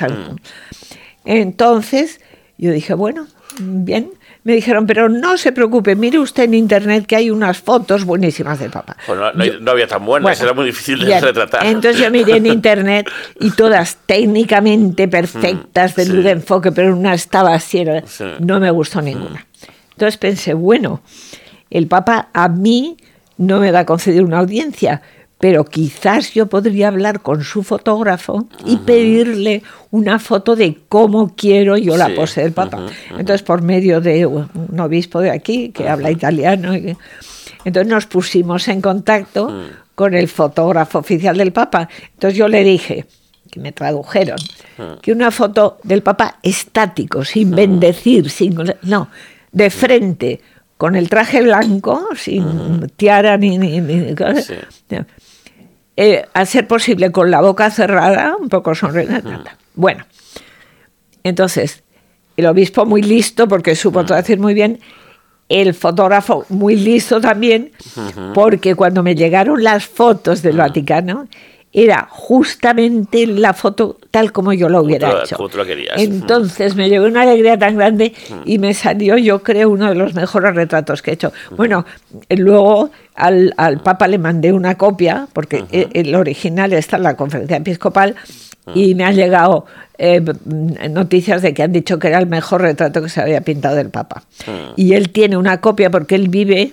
¿Se ha muerto ya o no? No, no, ha muerto. Bueno, pues vive en un convento. Sí, en Castelfons, no sé, sí. Sí, sí. Mm. O- y, y ahí tiene la copia de él. Me Fíjate. han mandado una foto del. Convive con ella. Sí, sí, sí. del- Es de su pasado de papa y tal. Sí, sí. Sí, sí, sí. Qué cosa, sé que te iba a decir a ti. Sí, ya ves, ya ves. ya ves. No, fue una anécdota muy. Sí. Y esto, claro, son, son retratos que, que haces eh, en este caso porque tú querías, ¿no? O sea, no, No, eso era para la Ah, bueno, conferencia surge epi- cargo sí, de la conferencia para episcopal. la conferencia claro, claro, claro. episcopal, Sí, sí, cierto, cierto. Claro. Eh, es que me he fijado en ese retrato y, y claro, es una copia. ¿Cómo, cómo, cómo se hace esa copia? ¿Qué, es? eh, ¿Una impresión? Eh, tú- técnicamente, ¿cómo? ¿Tú cuál, has- cuál has Eh, visto tú? que hay aquí en la escalera. Ah, no, el de los santos. Ah, no, No, no, ese, el- no, ese, es, ese es el óleo auténtico. Ese es el óleo El, auténtico. el original. Es que me he fijado El- por eso. es- no, el que yo te digo es uno que mide casi dos metros. Ah, vale. Un 80 que está de. eh, que está de, Que está de cuerpo entero. De, cuerpo entero, sí. Mm, Vale, yo lo que he visto es un tres cuartos. Sí, sí, ese es el óleo original. Pero en todo caso, ahora se hacen unas reproducciones muy bien hechas. No es el original, pero. No, me ha llamado la atención, bueno, eh, lo he visto mientras subía, o sea, pero, em, que para, para estar trabajado en óleo y tal y cual, em, tiene una superficie absolutamente homogénea. Claro. Eh, es una técnica que utilizas tú Claro. eh, que, que hace que el trazo sea casi invisible, o sea, que parezca fotográfico. Una, una técnica absolutamente mía. Y que no voy a desvelar, que hay muchos pintores Ya. que vienen. ¡Ay, esto cómo pintas! Sí, en plan, una- una clase magistral. apréndelo tú, ¿no? Entonces, claro, si yo quiero pintar eh, eso que decíamos de la parte no material de la persona. Claro. tendré que adecuar eh, la manera de hacer. Entonces Sí, yo la pongo. materia propia del cuadro. Claro, sí. Yo, yo cuando empecé a pintar ponía muchísima materia, pasta, que decimos. mm, sí. eh, mucho. Pero poco a poco, poco a poco, pues he ido quitando la materia para poner. Es que parece casi una técnica de acuarela, Casi. al, al ser al óleo. Casi. Probablemente te ayude porque es tabla, ¿verdad? Es tabla, es Claro, óleo sobre tabla. claro, Esa técnica se llama veladuras. Veladuras, Sí, ¿qué quiere mm. decir? Que pones tan poca pintura que se que vela el fondo. sí. Entonces a mí me encanta eso porque eso eh, eh, eh, es- está absolutamente en concordancia con lo que yo pienso. Claro. O sea, un cuerpo sutil no tiene materia y deja de- deja ver lo que hay en el fondo. El fantasma se transparenta y se deja ver lo que hay al fondo. A mí no me gusta esos empastes que se llama, Mm, que, que sí. es pura materia. Sí, sí, sí. Em, esto de, de las veladuras me recuerda eh, que a mí siempre me ha asombrado em, ese huevo frito que hace Velázquez en una olla de barro. Sí. Eh, este cuadro que es una, una vieja haciendo un huevo frito. ¿te Sí, suena? sí, sí. Que capta el instante en el que la, en que la clara se está cuajando, pero no, está cuajada del todo. Y, mm, y eh, aún por donde iba yo de pequeño, pues eh, había un hay un convento de carmelitas descalzas que mm, que digamos que eh, el- ese convento originó eh, el castigo que les puso el Papa eh, de ir descalzas a pesar del frío Ah, no me digas, no lo conozco eso. Sí, ¿Por porque eh, el Papa las acusó de no defender suficientemente el patrimonio cuando, cuando entraron las eh, todos los espolios de los franceses y ¿En qué y- época y fue eso? ¿Qué papa? Eso, el, pues, eso fue, eh, yo por fechas me parece que es siglo XIX, o sea, es reciente.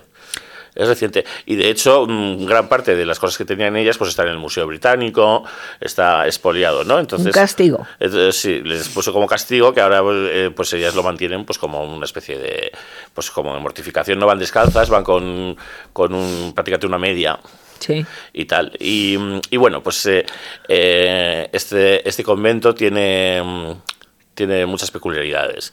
Tiene una especie como de... eh, ¿Cómo decirlo? De artefacto barroco parecido a, a la extensión que hay en Elche, creo que es. Que, que solo un día al año pues eh, se abre el altar mayor y aparece un ángel que baja y tal. Bueno, pues ellas, ellas lo tienen, que lo ponen el día de Santa Clara, que es el 11 de agosto, creo recordar, eh, que es cuando, la, cuando las lluvias de estrellas fugaces. Bueno, y también pues activan un mecanismo que aparece hay un sagrario que aparece la nada gigante y tal. Y, mm, y detrás de, de- de ese altar mayor pues están las momias de todas las madres superioras que han pasado por allí y tal. Y por lo visto una vez eh, ese día en privado eh, las arreglan y tal y cual. Y, y, bueno, hubo periodista del diario de Burgos que fue allí y la sacó, fue un escándalo. Bueno, total, que tienen un mini museo eh, eh, que tienen todo tipo de cosas de lo más curiosas, desde espinas de la, de la corona de Cristo hasta un dedo de San Pablo y, y estas cosas estas ricas que se ven. Y hay un cuadro de una monja ciega, eh, que es todo un ejercicio de veladura.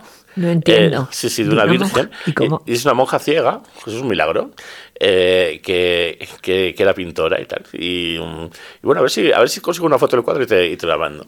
No lo había oído en mi vida. Sí, sí, sí, sí. Un sí. músico ciego, sí, pero un pintor ciego. Sí, no un bueno, comprendo. músico sordo, ¿verdad? Sí, pero un pintor ciego, ¿verdad? Y encima un ejercicio de veladuras que parece como, sí, como impresionante. Y cuando me has hablado de eso, pues lo he recordado, eh, porque sí, es una, una virgen con un manto que es completamente transparente, ¿no?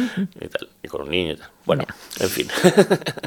Estas cosas que, que- que al final son siempre misteriosas. porque- y, mm, y, mm, bueno, ¿por dónde íbamos? Sí, vale. Eh, Con las veladuras. sí, y las, los- sí. sí, las veladuras. Me, y, me- me decías que mi- la es. superficie Eh, de mis cuadros era muy es. lisa. Eso es, que eh, me, me llamó la atención, eh, dije, ¿esto será el original o será una especie de estas reproducciones que se hacen Ya. eh, digitales, Sí. sé, ¿no? Porque eh, eh, al, al pasar intenté, intenté ver dónde estaba la pintura y la pintura como que, que no estaba, ¿no? Mm. Entonces, bueno, eh, ya me has confirmado que que eso es eh, eh, garantía de autenticidad. Es mi manera. en tu caso. Es mi manera. Sí, sí, sí. Y, y, y es muy curioso cómo, cómo consigues un acabado hiperrealista, porque yo creo, eh, y a la vez eh, eh, mm, irreal, ¿no? A mi pintura le han llamado en tiempos Mm. Hiperrealismo mágico, porque el Sí. hiperrealismo es un poco la copia tal cual de la Sí, realidad. sí. El hiperrealismo mágico le, a- le añade un toque de misterio que siempre tiene Mm. más interés, ¿no? Sí, bueno, es, es- es un guiño al realismo mágico de la literatura sudamericana, ¿no? Sí. De, de Gabriel García Márquez, Sí. que trataba lo fantástico como, como cotidiano. ¿no? Que, sí, que por cierto me posó en Los Ángeles. Te puedo contar un poco de, de García Márquez. ¿Cómo que- te puso? en Guayabera? Eh, No, me posó. Bueno, me dio a elegir entre varias ropas y yo elegí eh, vaque- eh, camisa vaquera y pantalón vaquero. Ah, una camisa normal. Sí, sí, porque en aquellos tiempos estaba yo en azules. Pues mira, a, a Gabriel García Márquez lo conozco en una boda en México. Y yo ya iba vestida de blanco, porque ya te he contado que voy vestida de blanco desde hace 20, 20, 20 años. Y llevaba un traje blanco con una capa de gasa muy sutil, blanca también, ¿no? blanco roto. Entonces me presentó una amiga, eh, ahora le presento a, a Nati Cañada, que es mi ángel de la guarda, dijo mi amiga porque me quiere mucho. Y entonces me dijo, me dijo Gabo, que llaman Gabo. Sí. Dice, de la guarda no lo sé, pero Ángel a la vista está que sí, que fue una cosa graciosa.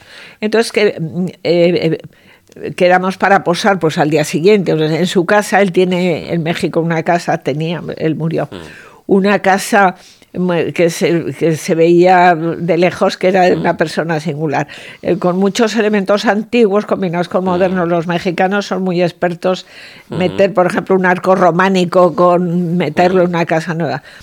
y, y me estaba posando eh, y le llamaron por teléfono, disculpe, que, o disculpa que, que me está llamando. Entonces vino al rato y me dijo, pues me ha llamado la, la policía de mi casa de Cuernavaca, que han entrado unos ladrones, dice, ¿y sabe qué se han llevado? Dice, pues solamente se han llevado mis libros. Dice, entonces yo les he dicho, pero porque allí tenía todos los libros menos uno que acaba de hacer. Entonces yo les he dicho a la policía que busquen al ladrón y que le- que para, para darles el libro que falta. Y me hizo mucha gracia, entonces yo le conté una cosa, digo, pues qué suerte, porque en mi casa, en- aquí en Madrid, robaron hace unos años y se llevaron guitarras, televisiones, eh, plumas, pero no se llevaron ni un solo cuadro mío. Y mis hijos me estuvieron tomando el pelo muchísimo tiempo diciendo, los ladrones ni siquiera un boceto se han llevado. Y le hizo gracia, sí. Eh, hombre, aquel ladrón no era tonto. Eh, una primera edición de 100 años de soledad eh, eh, cuesta muchísimo dinero, vale muchísimo Sí, dinero. sí.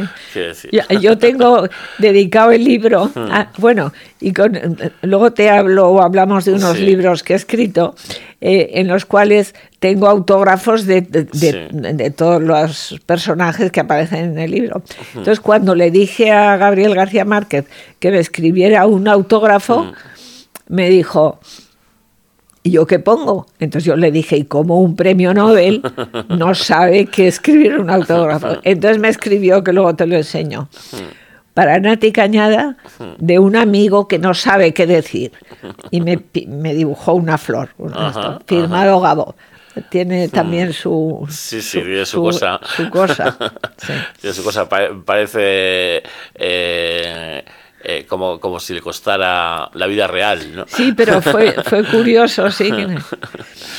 Y, mm, y, mm, y bueno, al, al final, a través de, de- todo, de todo este entresijo, eh, acabaste retratando a, a muchos actores de Hollywood, Sí, ¿no?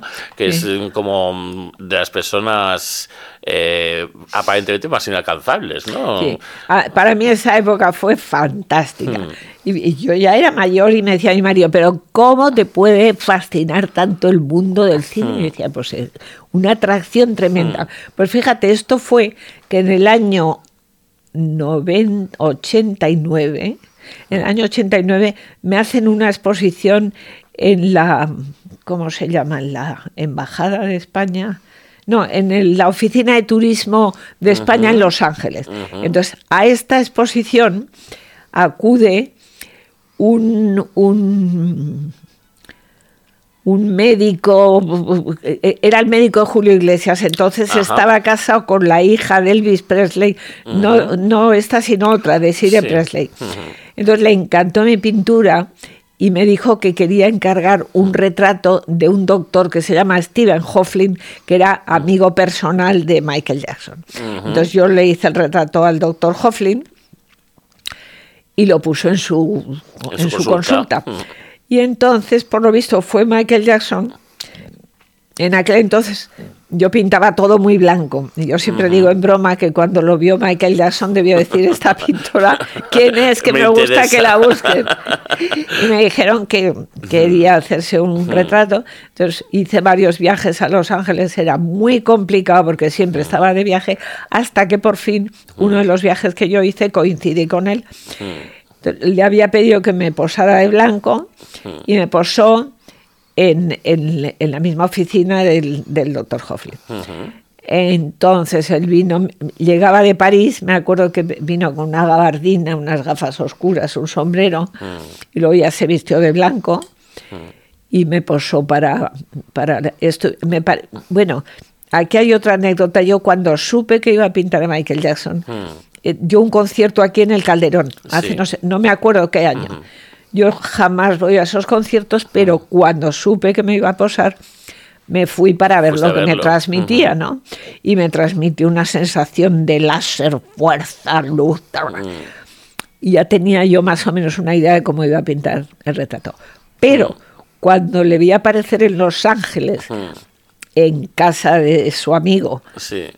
con una camisa blanca, andaba muy despacito, te daba la mano, o sea, e- era una voz muy fina, una Sí, sensibilidad. sí, sí, sí. O sea, se me, eh, se me cambió completamente la idea que yo tenía del cuadro. Y de hecho le hice un retrato completamente distinto. Era, a mí me dio la sensación de estar delante de un artista tremendo, o sea, mm, con una pero pero como si fuera distinto a nosotros como si fuera Alienígena. marciano extraterrestre no era igual yo nunca he creído todas las acusaciones que se hicieron de Ah, yo él tampoco, por supuesto. me parecía un ser casi angelical, Mm. con una sensibilidad tremenda y una Sí, es- espiritualidad muy grande. En fin, el tiempo dirá, ¿no? Mm. Eso que Pero- dices de angelical, es que a mí me parece tan claro que Michael Jackson, eh, el sexo no era, un- no era un interés Sí, para sí, él. no, no, o sea, no, no, era no. una persona Está- asexuada Sí, completamente, ¿no? Estaba sobre ello, o sea, era, Mm. era otra cosa, ¿no? Entonces yo conecté, de- me hice unas cuantas fotos con él, que él me puso la mano en el hombro, que dicen que no. Mm. Que no toca a nadie. Sí, pues ahí tengo la foto, que mm, con la mano en el hombro, y luego cuando volví y le llevé el, el El cuadro, cuadro. le encantó. Estuvimos un rato hablando y me dijo, eh, ¿te gustaría visitar Disney? Disney? Neverland. No, Disney no, Neverland. Neverland. Le dije, claro que sí. Total, que en uno de los viajes que hice a Los Ángeles, me fui a Neverland y fue una, bueno, qué sitio, qué energía tan bonita. que- y cuando llegué, porque yo fui con un chofer que tengo en Los Ángeles, cuando llego a Neverland me sale a recibir una guía que hablaba español porque era cubana y digo, ¿y dónde están los demás invitados? Y me dice, no, no, es que el parque, es, el patrón lo ha abierto solamente para para usted. usted. Total, que entré al parque, me subí en dos caballitos, que me acuerdo que daba vueltas y el chofer estaba abajo, yo le hacía con la mano así, pero no había más gente. Claro. Luego, pues me subí en las.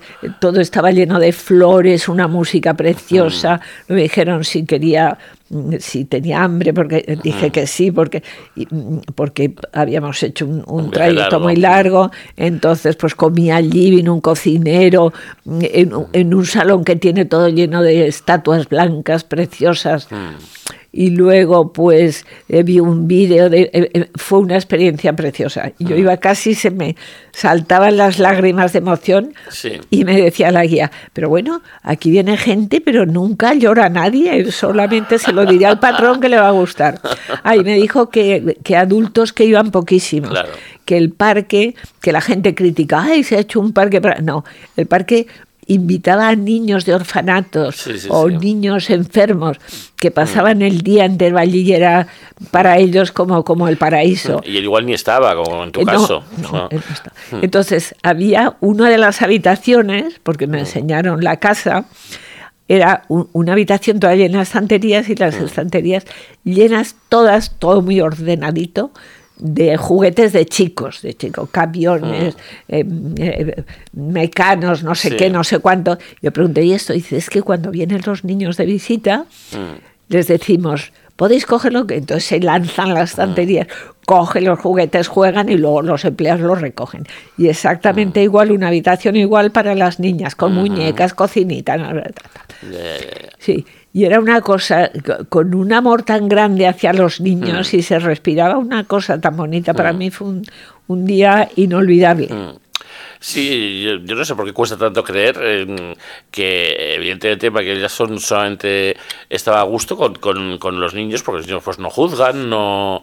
eh, pues Pero era eso. por otra cosa, Claro, era por sí, otra sí, por eso- cosa, por eso más porque- espiritual claro, y más elevada. sí, por, por, por la, precisamente la pureza de los niños, o sea, que, que él no se dedicaba a mancillarla, que es, que es lo, lo que hace el tipo de personas que, que, que le acusaron que era. ¿no? Claro. Entonces, pues bueno, pues eso eh, al final está en la mente de- de- del que lo juzga. Claro, claro. Desde luego.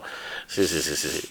Y, mm, y estuviste con Tippi Hedren, que fíjate. Sí. Te- te- Ay, lo qué maravilla, ¿no? Eh, Eso fue, qué mujer, yo no he visto una mujer más guapa, más elegante en mi vida. Lo de Tippi Hmm. Hedren fue, eh, ah, eh, me- acuerdo, ella me posó en un rancho que tiene a las afueras de... lo- Shambhala, ¿verdad? Se llama Shambhala. Mm. Ella estuvo casada con el padre de Melanie, Sí. la, que fue mujer de Antonio Banderas. sí, sí. Creo que este era productor de cine y rodó una película pues con animales salvajes o algo Sí. así.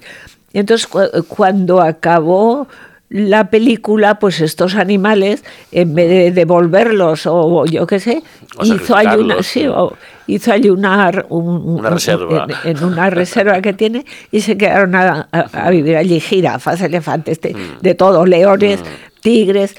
Y cuando se separaron, Melanie se quedó en la reserva. Esta es una reserva, tipi. Esta es una reserva que se llama Shambhala, que, que hay benefactores que pagan un tanto al año, está abierta al público de vez en cuando, o sea, no está siempre, tienes que pedir hora y tal, y hay unas visitas. Entonces yo le pedí a ella que me posara con un tigre porque, eh, porque sabía que era su animal predilecto. Yo pensaba que me iba a decir que no y me dijo que sí. Total, que cuando fuimos a la reserva, fuimos a ver al era un tigre de Bengala, se llamaba Garth, hermoso, precioso. Entonces, Gigante, me imagino. gigante, precioso. Entonces, claro, los sacaron porque no están en jaulas, están como aquí en el zoo, Mm. Sí. Mm. así en espacios muy grandes. y para que me posara, eh, la cuidadora, Mm. pues primero lo estuvo calmando y tal y cual. Luego lo sacaron y me pude hacer una foto maravillosa con, con el tigre que, que la gente dice, pero ¿cómo te atreves? Bueno, allá al lado había un hombre con un rifle y una inyección para dormirle mía. por si acaso Sí. el tigre se desmandaba, ¿no? Sí. Pero fue una historia, la verdad, muy, muy inolvidable también. Desde luego. Pues vamos a parar un momento y, y ponemos otra canción eh, para tomar un refrigerio y continuamos.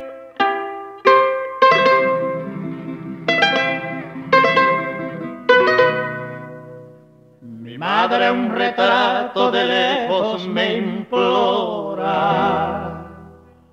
Pobre madre mía.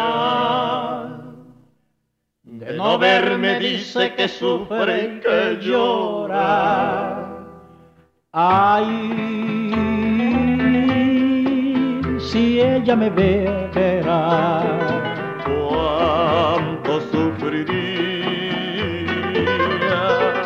No mando el retrato y acaso se muera sin ver al que tanto sus manos bendijo.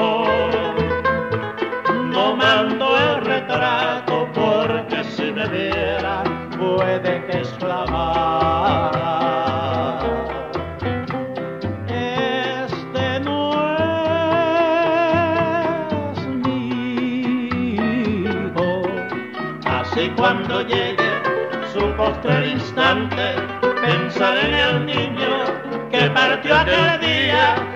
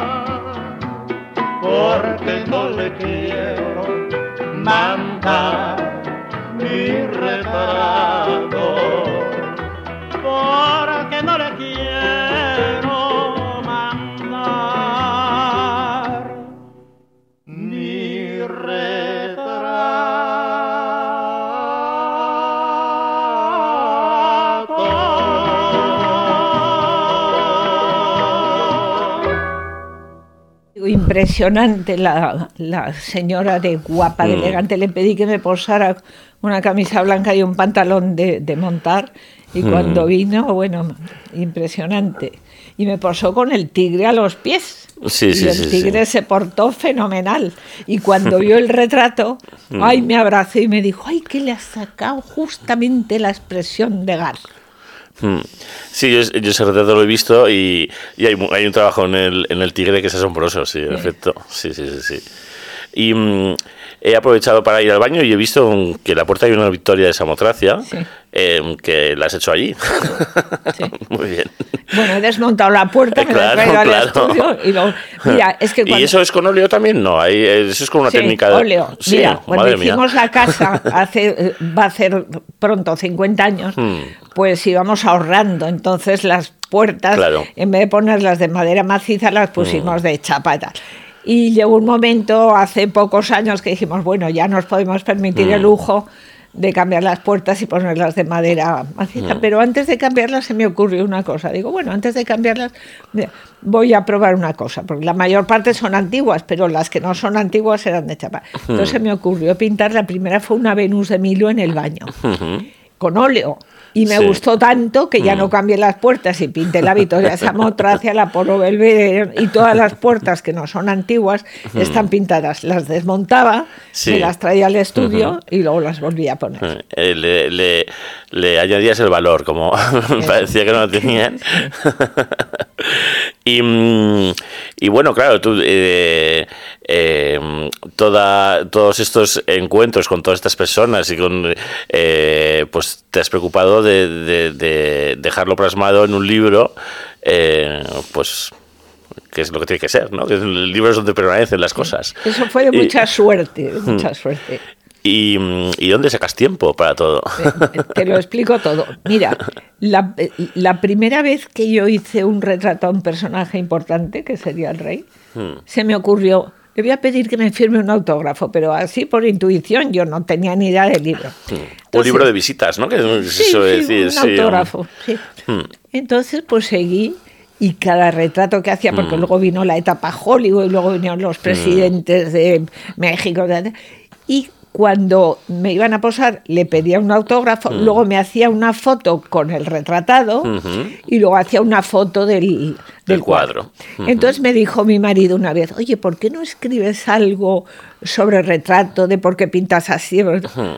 Bueno, me parece bien, me parece interesante. Y empecé a escribir y luego se me ocurrió, ¿y por qué no le añado yo a esto, a, a- esto que yo voy a hablar sobre el retrato, la historia de unos cuantos retratados que tengo muchísimos? Y elegí entre los muchísimos eh, personajes que me han posado, elegí 50 personajes famosos.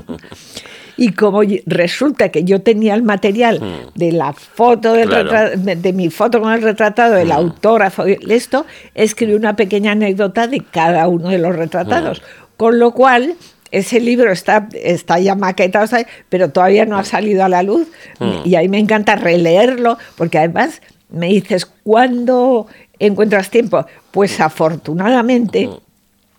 Yo hace 30 años que estoy viajando a, a- a América. Digo América, yo he elegido viajar a América. Podía haber elegido a, a- Japón. sí, a Japón, Alemania, pero no, elegí a- América, eh, exactamente Sudamérica, aunque también he viajado a Nueva York. Para hacer retratos, ¿por qué? Aparte porque me gustaba muchísimo por el idioma, porque uno de mis fallos es que el inglés lo domino, lo, lo domino muy mal, lo controlo muy mal. Entonces, eh, me gustaba muchísimo Sudamérica. Y el acento y la- el paisaje y la gente. Y empecé a viajar hace 30 años, me hice una exposición en Quito y a partir de esa exposición en Quito, luego me fui a Bolivia, de verdad. El caso es que estaba haciendo retrato en 11 países, Ecuador, Honduras, Guatemala, México, Brasil, Bolivia, Paraguay. Y llevo 160 viajes a América, pero teniendo en cuenta que cada viaje son cuatro países como mínimo, pues he contado unos 900 aviones, una cosa así. Claro, 160 veces cruzar el charco y volver. Sí, claro, 160 viajes, Pues- pero cada viaje yo no voy a México y vuelvo. ¿no? Ya, ya, ya. Yo voy a Haces México y a Panamá y a. Guatemala. Mm. Y a- El último viaje, que lo cuento porque está muy reciente, estuve en octubre y me fui. llegué a, a ver si me acuerdo, llegué a Bolivia a las 2 de la mañana, trabajé todo el día en Bolivia, a la mañana siguiente cogí el vuelo para Paraguay, Llegué a mediodía, mediodía ya me esperaban en el hotel mis, mis clientes. Estuve trabajando toda la tarde. A la mañana siguiente cogí el vuelo para Ecuador Llegué a Ecuador, me posó toda la gente. Por la noche me fui a Panamá. Llegué a Panamá, estuve dos días y me volví. O sea que son viajes, fueron ocho aviones Madre mía. en Y- cinco días. Y, y dos preguntas tengo. Eh, una, la primera. No sé dónde oí que, que el jet lag en realidad es el tipo que necesita el alma para alcanzar al cuerpo, porque en avión pues el alma no va. Ya. y, ¿Y tú cómo llevas esto del jet lag? Mira, eh, a la ida, eh, yo creo que la adrenalina y la, el, Hmm. Sí. el esto no, No duermo muy bien, Hmm. pero trabajo las horas que haga falta. Además, con el INRI, además de que no solamente es el trabajo, sino que luego tengo comidas y cenas en todos los sitios. Claro. ¿no? Que y tienes que hago. estupenda siempre. y Sí, claro. sí, la comida. Pero a la vuelta a España, entonces eh, el jet lag yo lo, dijéramos, lo, lo curo de una manera que se me ha Mm. ocurrido, no sé la gente lo que hará. Yo me quedo un día completo en la cama, Mm. enterito, Sí. con la luz 24 apagada. Mm. eh, con la televisión, sí, a mí la televisión me encanta, todo, lo que me echen, o sea, bueno, lo que me echen tampoco, sobre todo películas antiguas. sí. Entonces, hablando poco, comiendo poco, y paso un día así, y me recupero con bastante facilidad, porque si no sería un tormento lo de Mm. los viajes.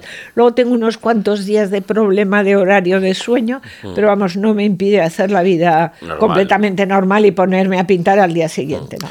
Y, y lo otro que me ha venido a la cabeza es eh, pues esta anécdota que contabas cuando hiciste tres retratos del natural en el tiempo, Sí. en una fracción mínima Sí, de tiempo. sí. Entonces, eh, eh, haces a gran velocidad los cuadros. Eh, porque si no, no podrías. Es, es que yo creo, como te decía antes, que Mm. cuando haces una cosa deprisa y Mm. la haces más o menos bien, porque si la haces mal no te sirve, resulta que es que tú tienes una capacidad especial para eso. Mm. Entonces yo tengo una ventaja y es que no borro.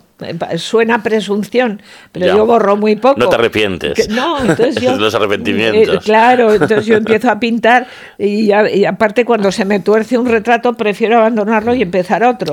Pero, yo- pero yo me imagino que empiezas con una base de lápiz o de grafito o algo así, ¿no? Sí, dibujo ¿No? un poco. Primero. Antes no. Antes Ya. no, cuando pintaba, porque yo he atravesado muchas Sí. Mm. épocas diferentes, pero sí, dibujo un poco. Sí. Yo por lo que he visto, ¿no? Sí, porque si sí. no, no lo entiendo. Porque hay, hay, hay, co- hay cosas que con el pincel igual se pueden hacer, pero Sí, se me escapan. Cierto. ya. Em, y mm, esto. Eh, ¿qué te quería preguntar a- al- al hilo de esto. Em, porque son 192 ir y volver, o sea, si, si lo dividimos en meses, Son 160 viajes 160 viajes en 30 años. en, en 30 años. Ah, vale, vale. Ah, mm, O sea, sí.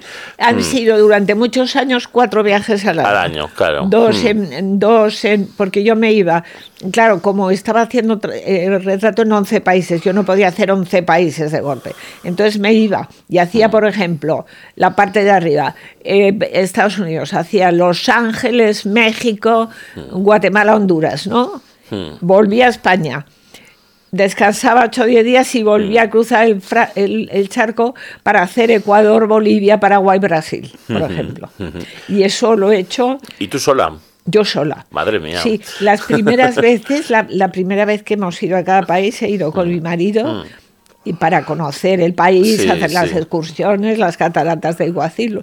Luego, re- recuérdame que te hable un poco de los días que me regalo en cada Mm. viaje.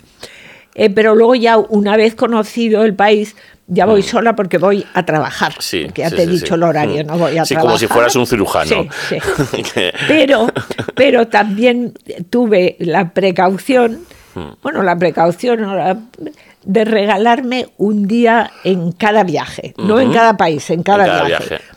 Y no para hacer compras ni para ver catedrales, sino para ver naturaleza. Ajá. Con lo cual conozco los parques naturales y Hmm. las selvas, porque además las selvas en Sudamérica, Sí, sí. conozco la, pues las cataratas de, Igua- de De Iguazú, Iguazú. la, la selva de Maracayú en, en, en Paraguay, en la selva de Tortuguero, en Costa Rica, o sea, los, pai- los paisajes, la selva de los helechos gigantes en Sí. Bolivia, que es el paisaje más bonito que he visto en mi vida.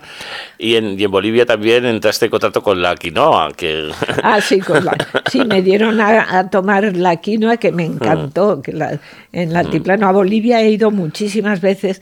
Na- Y una cosa de la cual no hemos hablado y aprovecho para meter aquí una cuña. A, nos- a mi marido y a mí nos encantan las antigüedades. Sí. Entonces empezamos a comprar aquí en España, pero en España. Y cuando empecé a viajar yo a, a- a Sudamérica, me di cuenta de que todavía estaba en condiciones económicas de poder comprar algo allí, cosa Ah, que aquí sí, era cosa que imposible. aquí es más complicado, Y entonces sí. no sé por qué. Ah, sí, sí sé por qué. Porque en un viaje a Brasil, a casa de una amiga mía, vi que tenía un armario antiguo, todo lleno de santitos pequeños como de 20 centímetros. Yo nunca había visto esos santos. Y le dije, ¿y esto? ¿Y dónde es? Ah, no, aquí son muy frecuentes, se llaman santos de devoción. Entonces empecé a comprar y a la sazón tengo, tenemos 500. 500. 500 santitos. Y entonces cada viaje que yo hacía, no solamente me satisfacía el, el trabajo, El trabajo, ujú. el volver a ver a los amigos que siempre me obsequiaban y me imitaban, sino ver a ver qué, nu- qué nuevos santos Qué viejos tesoro encontrabas por ahí. encontraba, ¿no? Y en un viaje que hice a Bolivia, eh, eh, me enteré de que en Sucre, que es una ciudad de Bolivia Sí. que está a tres mil y pico Sí, sí. metros de altura, pues que había unos anticuarios y que como era un sitio de acceso demasiado, pues que probablemente encontraría algo a buen precio. tal. Total, que me fui con una amiga. eh, de, En burro, es un burro de Bolivia. Nos fuimos en, en avión y nos dijeron, eh, el aeropuerto de Sucre es de los más peligrosos del mundo. Nosotros, si hay tormenta, el avión no puede salir, porque sacamos ida y vuelta para... Porque al día siguiente yo tenía poses a las 9 de la mañana. Sí. Pero la compañía no se responsabiliza. Bien, entonces nos fuimos en el avión, llegamos a Sucre, compré 48 santos, disfruté como nunca. Vimos los conventos antiguos, pero claro, a tres mil y pico metros de altura. Y ya con la caja de santos nos vamos al aeropuerto para volver a Santa Cruz de la Sierra y empieza el cielo a nublarse y a ponerse negro. Entonces llegamos a facturar, lo siento, no Tienen que sale hacer noche. el avión. ¿Y yo qué hago? Que tengo que estar mañana a las 9 de la mañana en Santa Cruz de la Sierra. Ah, pues no se preocupe porque hay un coche cama, un autobús, que sale ahora y llega mañana. Sí. Ah, muy bien, pues vamos al autobús. Entonces yo voy a sacar el billete y me extrañó que un coche cama costara solo 10 dólares. ¿Qué, qué cosa tan rara. Yo me imaginaba un coche cama con Como baño, con, con una colcha. Bueno, el coche cama era un autobús de color azul destartalado, que tenía una manta mugrienta de color rojo apoyada en el respaldo, que el respaldo se podía batir y por eso era coche cama. Entonces, ahí nos subimos al autobús. Aquel viaje fueron 16 horas a través de los Andes, con tormenta, por la noche. Fue absolutamente inolvidable también. Con los santos en una caja en la vaca Sí. del coche, lloviendo. Bueno, una aventura. Una aventura. Yo, yo estuve una, una temporada larga en México y, mm, y no tenía mucho dinero, para, vamos. Entonces, eh, para moverme utilizaba el autobús, que, que sí, había de primera y de segunda clase, y el de segunda clase era un error cogerlo absolutamente, y el de primera clase era baratísimo igualmente. Bueno, y había, mm, cogí, me hice un viaje de golpe, pues mm, atravesando prácticamente de, de sur a norte, Ya. y eran 72 horas de viaje. Caray, me ganas. ahí me Sete- ganas. 72 horas de viaje. Y entonces eh, había dos conductores y, y había uno que se metía en un, en un agujerito entre las ruedas para dormir y otro conducía. Ya. Y, y aquello era terrible, pero terrible. Y no sé, no, la juventud, no sé, no sé cómo lo hice. Y, y bueno, y hablando de, de, de esoterismos, eh, eh, tenía yo también un compromiso que tenía que estar eh, en una ciudad, y, bueno, y el último autobús que salía lo perdí. Y, y me quedé durmiendo en la estación porque no tenía ni dónde quedarme. Y, y luego en el, en, el, en el periódico nos enteramos de que ese autobús había, había tenido un accidente, había muerto muchísima gente, me salvé. Me, me- me salvé, fíjate. Ya, ya. Sí, sí, sí. Bueno, eh, eh, escapé a la muerte, escapé a la muerte. Cosas misteriosas. Cosas misteriosas. Y mágicas, Sí. Una, una casualidad de las buenas. Sí. y, mm, y, y entonces, vamos, puedes hacer toda una tesis sobre Sudamérica y su evolución en, en los últimos 30 años, ¿no? Sí, sí. Además quiero muchísimo Sudamérica. Me atrae de una manera especial Hmm. la música, todo lo, lo que no es frecuente porque la gente tampoco, a Hmm. mí me gusta muchísimo, muchísimo. Sí, Sigo sí, sí, sí. viajando últimamente un poco menos, Hmm. porque ya hace poco, me, hace unos años me dice el hijo de una amiga mía, y usted, Nati, me debió ver mayor. ¿Cuántos años cree que le quedan por venir a Bolivia? Dije, Madre mía. Pues no lo sé. No, pero yo creo que cada vez menos. Mm. Pero estoy contentísima, satisfechísima Mm. de, estos años, tanto a nivel profesional como personal. Me considero afortunada, privilegiada y, y dichosa. ¿eh? Sí, no, y luego saber que, que, que tantas cosas que han salido de tus manos y de tu imaginación están Ya. poblando el mundo y para siempre, probablemente. Sí, Porque un cuadro es para siempre. Una manera de Mm. inmortalidad a, Eh, a nivel abajo. eh, vicaria, de Ah, inmortalidad vicaria, sí. Llevo, además, últimamente, porque claro, los he hecho mucho retrato, pero es que llevo 10 años que compaginando, alternando con el retrato, estoy pintando cuadros religiosos. Mm. Sí. Curiosamente, porque mi padre tuvo una época Mm. en la cual pintaba murales para iglesias y pintó muchos. Y yo Mm. Fue- cuando era ve- una especialidad, ¿no? De tu padre, Sí, el tema sí, mural, porque el tema mural es una cosa. yo recuerdo que cuando veía los cuadros de mi padre, aquellos enormes subido al andamio, yo decía, no, yo- a mí la pintura gran, mural no me me gusta, me gusta la pintura de caballete. Bueno, pues lo que es la vida. Hace como 10 años me encargaron un mural para una iglesia. Y desde entonces pues llevo 10 años pintando Mm. ángeles, santos, papas, mártires, vírgenes. Sí, sí, sí. Y el último, el- yo creo que el, el cuadro más grande de religioso que he hecho ha sido un altar para el arzobispado de Madrid, que está ahí en la calle Bailén, que mide 12 metros por 3 de alto. Sí. En la calle Bailén, Sí, eh, a la altura de las la Almudena, descalzas. la Almudena. Ah, Bailén con la Almudena. Sí, vale, vale, vale. Ah, pues hay que ir a verlo, ¿no? ¿O se puede ver? Eso ¿O- se puede, se puede ver, pero diciendo que vas de mi parte y por la mañana en Ah. días hábiles, no fines de semana. Ya. Y eso es una Mm. obra muy, en fin, de la cual estoy muy satisfecha porque no solamente he pintado los cuadros, sino Mm. que me dejaron también opinar sobre luces, materiales de suelo, de techo, ya que era una cosa muy armónica. Aparte ahí está también un Via Crucis que pinté, Mm. que no sé si, no sé si sabes de, de- bueno, sí, sé lo que es un Via Crucis. Bueno, sí. pero pinté un Via Crucis Hmm. en cuando, cuando lo fui a pintar, entonces lo primero era el casting, ¿no? A ver, porque no me limité a, a- a- a copiar un Via Crucis, sino que yo elegí un Jesucristo, una Hmm. Claro. Virgen. Tal. Y entonces los trajes también me los hizo la, la- mi modista con las telas que yo Ah, elegí. y, y creo haber visto alguna foto de, de los modelos aquí, aquí mismo posando, Sí, ¿verdad? sí, Eh, sí, y el Cristo con, con- con el tablero. Sí, luego la- le- encargué al carpintero de mi pueblo una cruz Una de pino cruz. maciza para que pesara y para que. Jesucristo al cogerla... Se tuviera que tensar. Sí. y- Luego Mm. encontré una corona, pero de me parece que la acacia es la que tiene la, la espina Mm. más afilada, no estoy segura. Encontré una corona maravillosa para el Cristo, le hice una túnica blanca y, a- y- y disfruté muchísimo haciendo ese trabajo, que son las 14 estaciones que están en, el mismo, en la misma capilla que el altar de los 12 metros. Ya, ya, ya. Es, tu es una especie de capilla sistina tuya. que, que encima te has ocupado de, de los materiales de construcción y Sí, todo, ¿no? no, no, no de todo. Me han dejado opinar. Tiene Ya. su arquitecto y tal, pero he podido meter un poco de baza. Sí.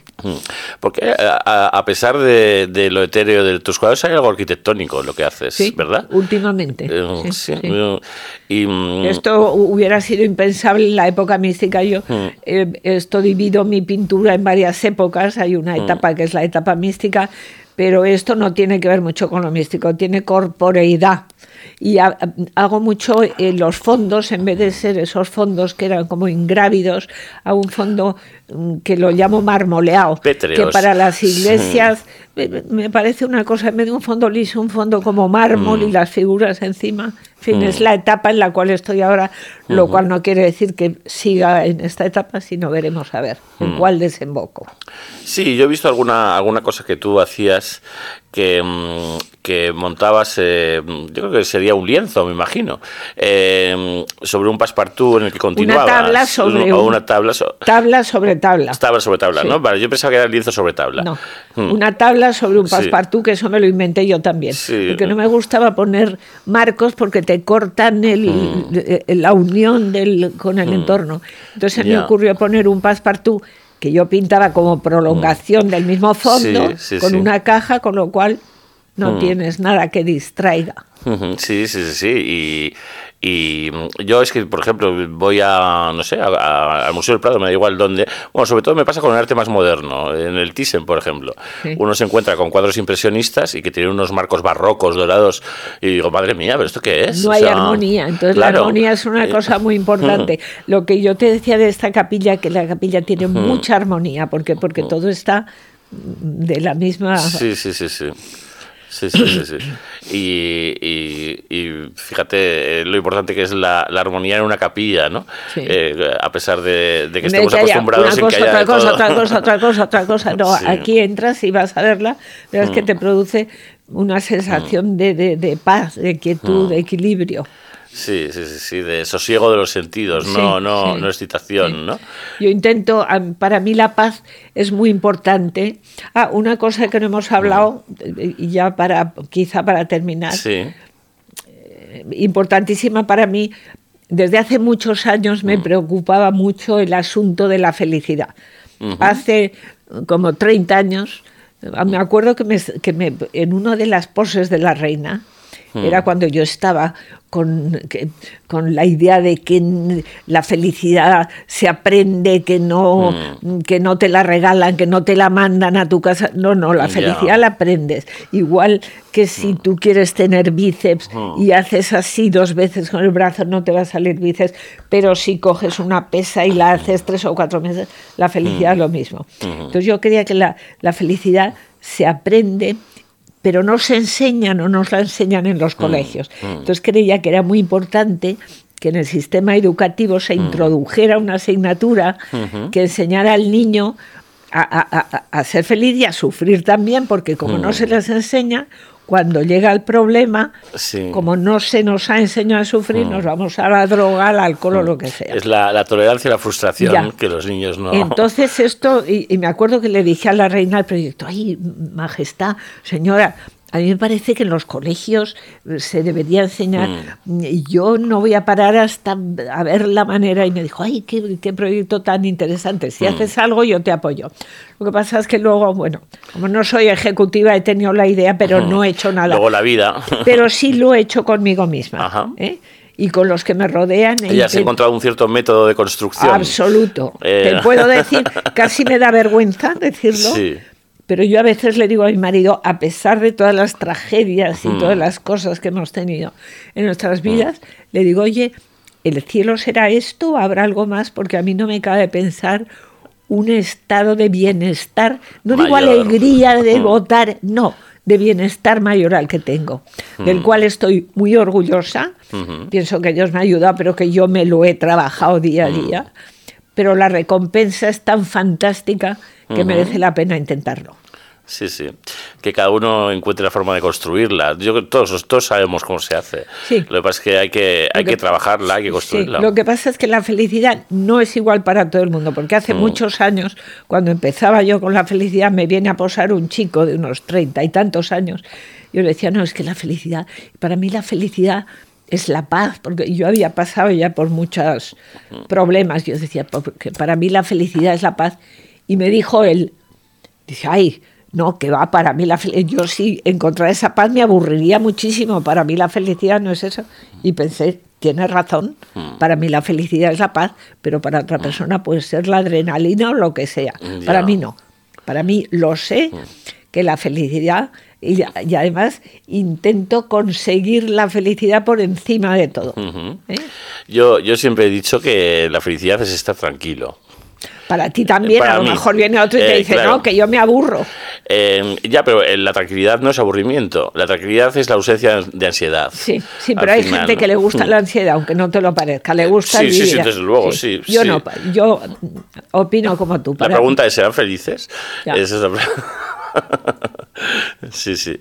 Pero, eh, pero sí, hay- eh, yo, yo trabajo en estar tranquilo, a pesar o Sí, de la adversidad, o de No, yo no. igual no tengo dinero, me deben dinero, y no, no- pero es que eh, trabajo en estar tranquilo porque Supone un entrenamiento. Sí, sí, ¿eh? claro. O sea, que no te Mm. regalan la tranquilidad, tú te la trabajas día a día, Claro. como el bíceps. Sí, sí, sí. Ya. sí, sí, sí.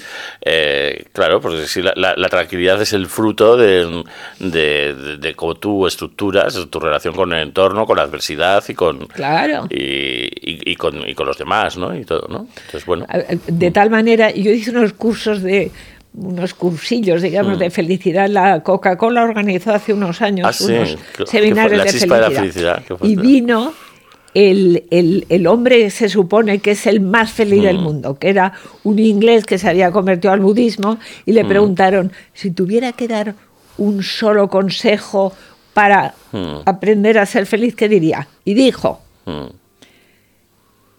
alcanzar un, un estado mental de tal manera que los acontecimientos externos no puedan alterarlo. Ahí está. O sea, Mm, da sí. igual lo que te pase. Claro. Lo importante Ujú. es cómo tú eso que te Mm. pasa lo Mm. procesas y lo asumes. Sí, sí, sí, sí. Ya. Está claro. Eh, bueno, pues eh, igual habrá que hacer otra entrevista otro año, pero eh, ha sido un placer, Nati. Muchas y gracias. ha sido muy generosa y te lo agradezco.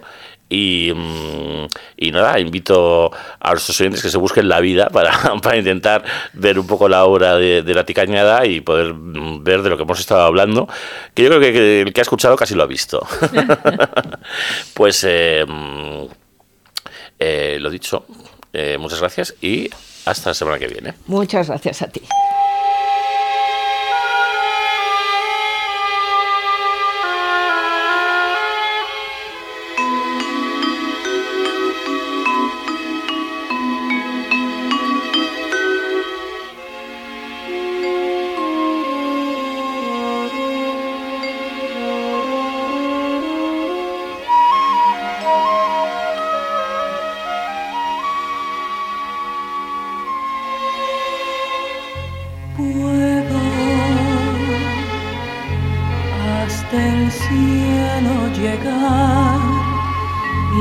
Estrellas contar una por una.